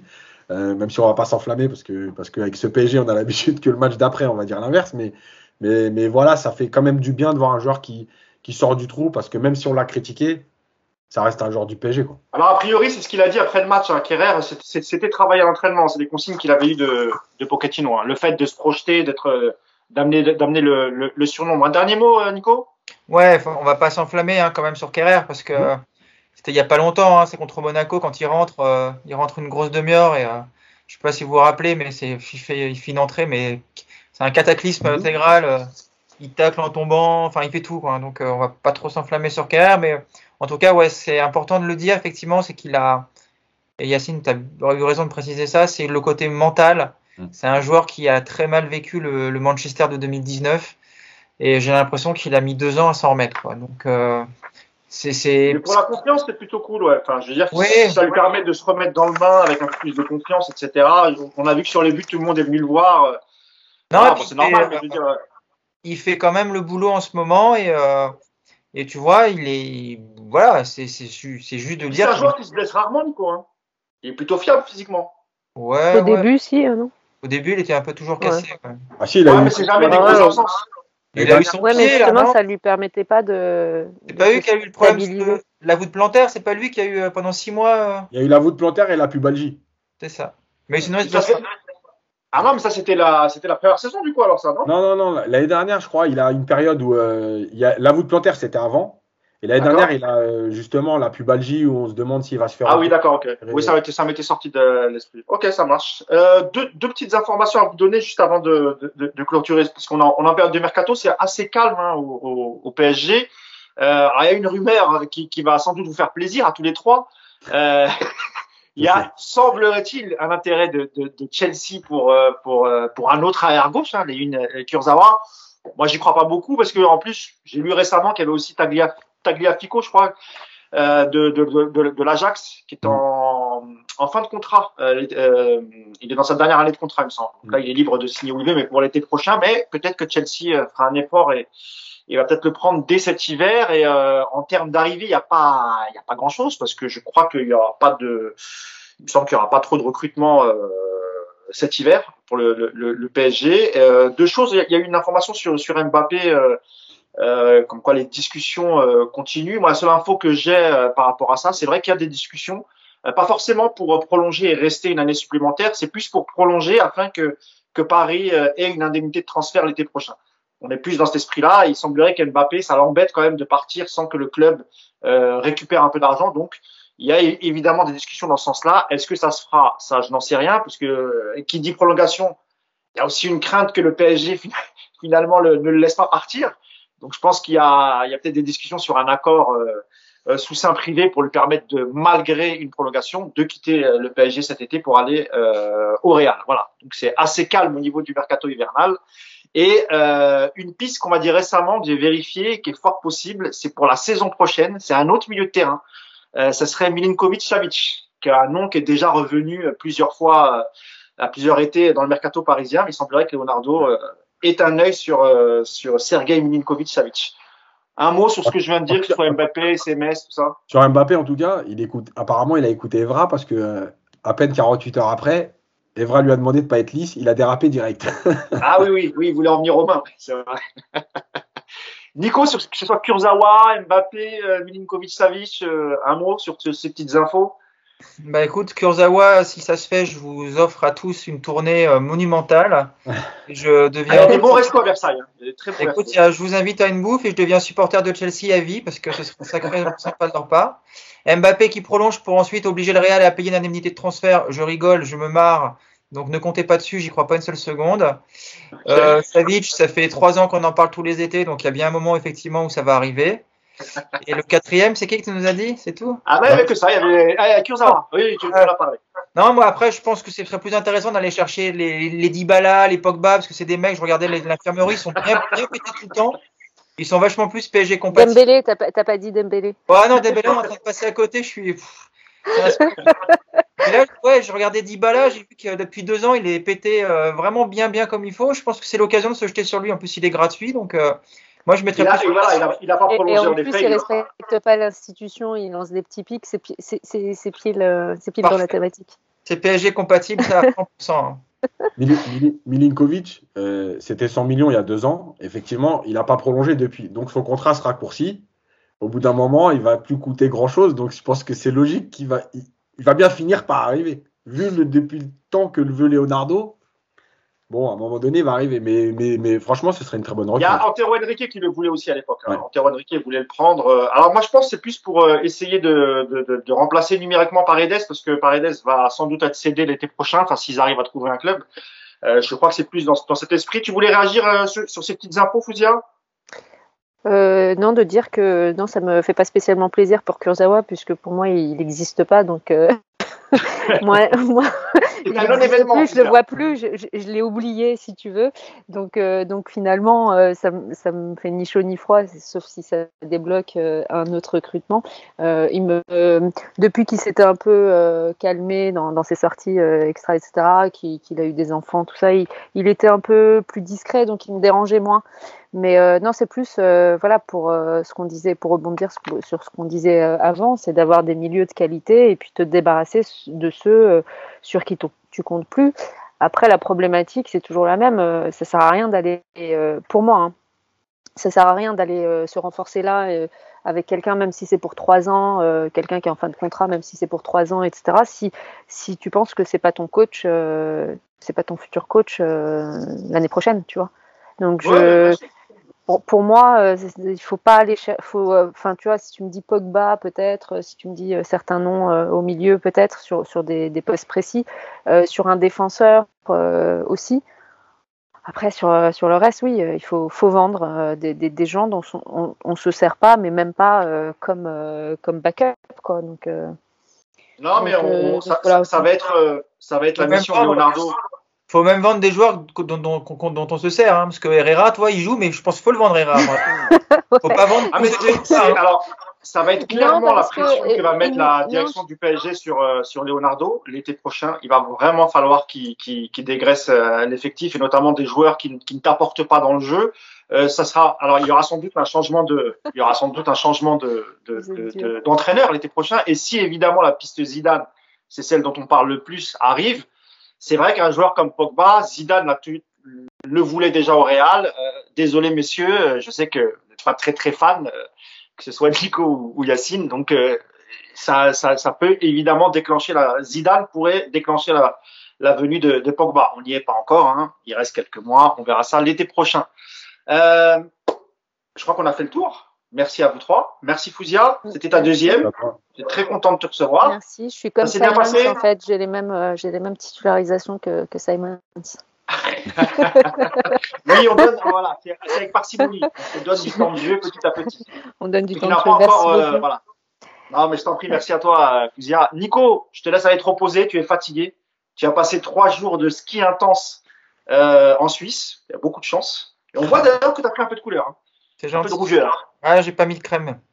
Pour avoir. euh, Il y a un petit Je te laisse aller faire une petite sieste, euh, Nicolas, et puis Yacine, euh, mon fidèle camarade, compagnon de route de podcast. Euh, je crois que tu as entraînement cet après-midi aux alentours de 16h, 16h30. Euh, comment ça se passe d'ailleurs, Cachan? Attends, j'ai une question, moi. Ça se passe bien. Ah bah vas-y. Est-ce que les petits jeunes à Cachan, quand ils utilisent le, le téléphone dans le vestiaire, ils sont, il y a, il y a- il y a amende, il y a sanction? Ouais, pas de téléphone, moi, dans le vestiaire. D'accord. Parce que Yacine, il a tweeté pendant le podcast, j'ai vu, donc euh, je veux pas balancer, mais euh, il faudrait peut-être mettre une, euh, un barème, Ah, barème d'amende. Hein. Ah mais tu sais, lui, il, il peut pas s'empêcher de tweeter. Il, il est comme ça, euh, Yacine. Il a les doigts qui le démangent. Et Ah. je, tu, tu, mais, mais, mais je vais te mettre un carton orange. Dans le prochain ah, podcast, non, tu ça- rentreras au bout de 20 minutes. je mérite. Moi, je vais mérite, venir te voir à contre- Cachan. Je suis Je juste à côté mais en par contre, plus. je sais maintenant qui, euh, qui est mon ami dans le vestiaire. Tu as entendu, euh, Yacine hein Fouzia va venir te voir à Cachan. Elle va observer euh, quel, quel coach tu es. Tu nous feras un petit rapport, Fouzia. hein. Ah, moi, je suis pas coach, mais je coach les coachs. Voilà. Ah oui, tu, es- tu es directeur technique, pardon. Ouais. pardon. C'est direct- c'est un peu le, le poste de Kluivert au PSG. Je vais faire une enquête. football. euh, je vais faire une enquête pour savoir s'il a les mêmes relations euh, que, que Leonardo et, et, et Pochettino ou Leonardo et Tuchel. Surtout voir s'il prend de l'argent sur des transferts. Il faut, il faut, il faut, il faut qu'on enquête là-dessus. Je vais Ouais, mener mon enquête. J'ai de la famille. euh, ouais, comme Pierre Ménès à Reims aussi. Voilà, c'est le Pierre Ménès de Cachan. Chose, C'est incroyable. Il faut que j'arrête ce podcast maintenant avant qu'on qu'on se fasse a tous les qui sortent là. Ouais. Par contre, pour les fans de Ben Arfa, il arrive à Lille. Euh, voilà, c'était ça que je voulais dire. Encore une incongruité. C'est- c'est- c'est- mais c'est grâce à, son- à, à notre ami Létang aussi. hein. C'est normal. Merci à tous les trois. Merci encore. Et puis nous, on va se retrouver euh, euh, la semaine prochaine après le, le, le match. Ce sera dimanche PSG Reims dimanche soir. Ouais, PSG Reims au parc dimanche soir. Et peut-être une minute tactique euh, faite par Ouais, coach cette Yacine cette semaine. Donc euh, rendez-vous sur la chaîne YouTube. Merci à tous et euh, bah, je vous dis à la semaine prochaine. Ciao. Ciao. Ciao. Ciao.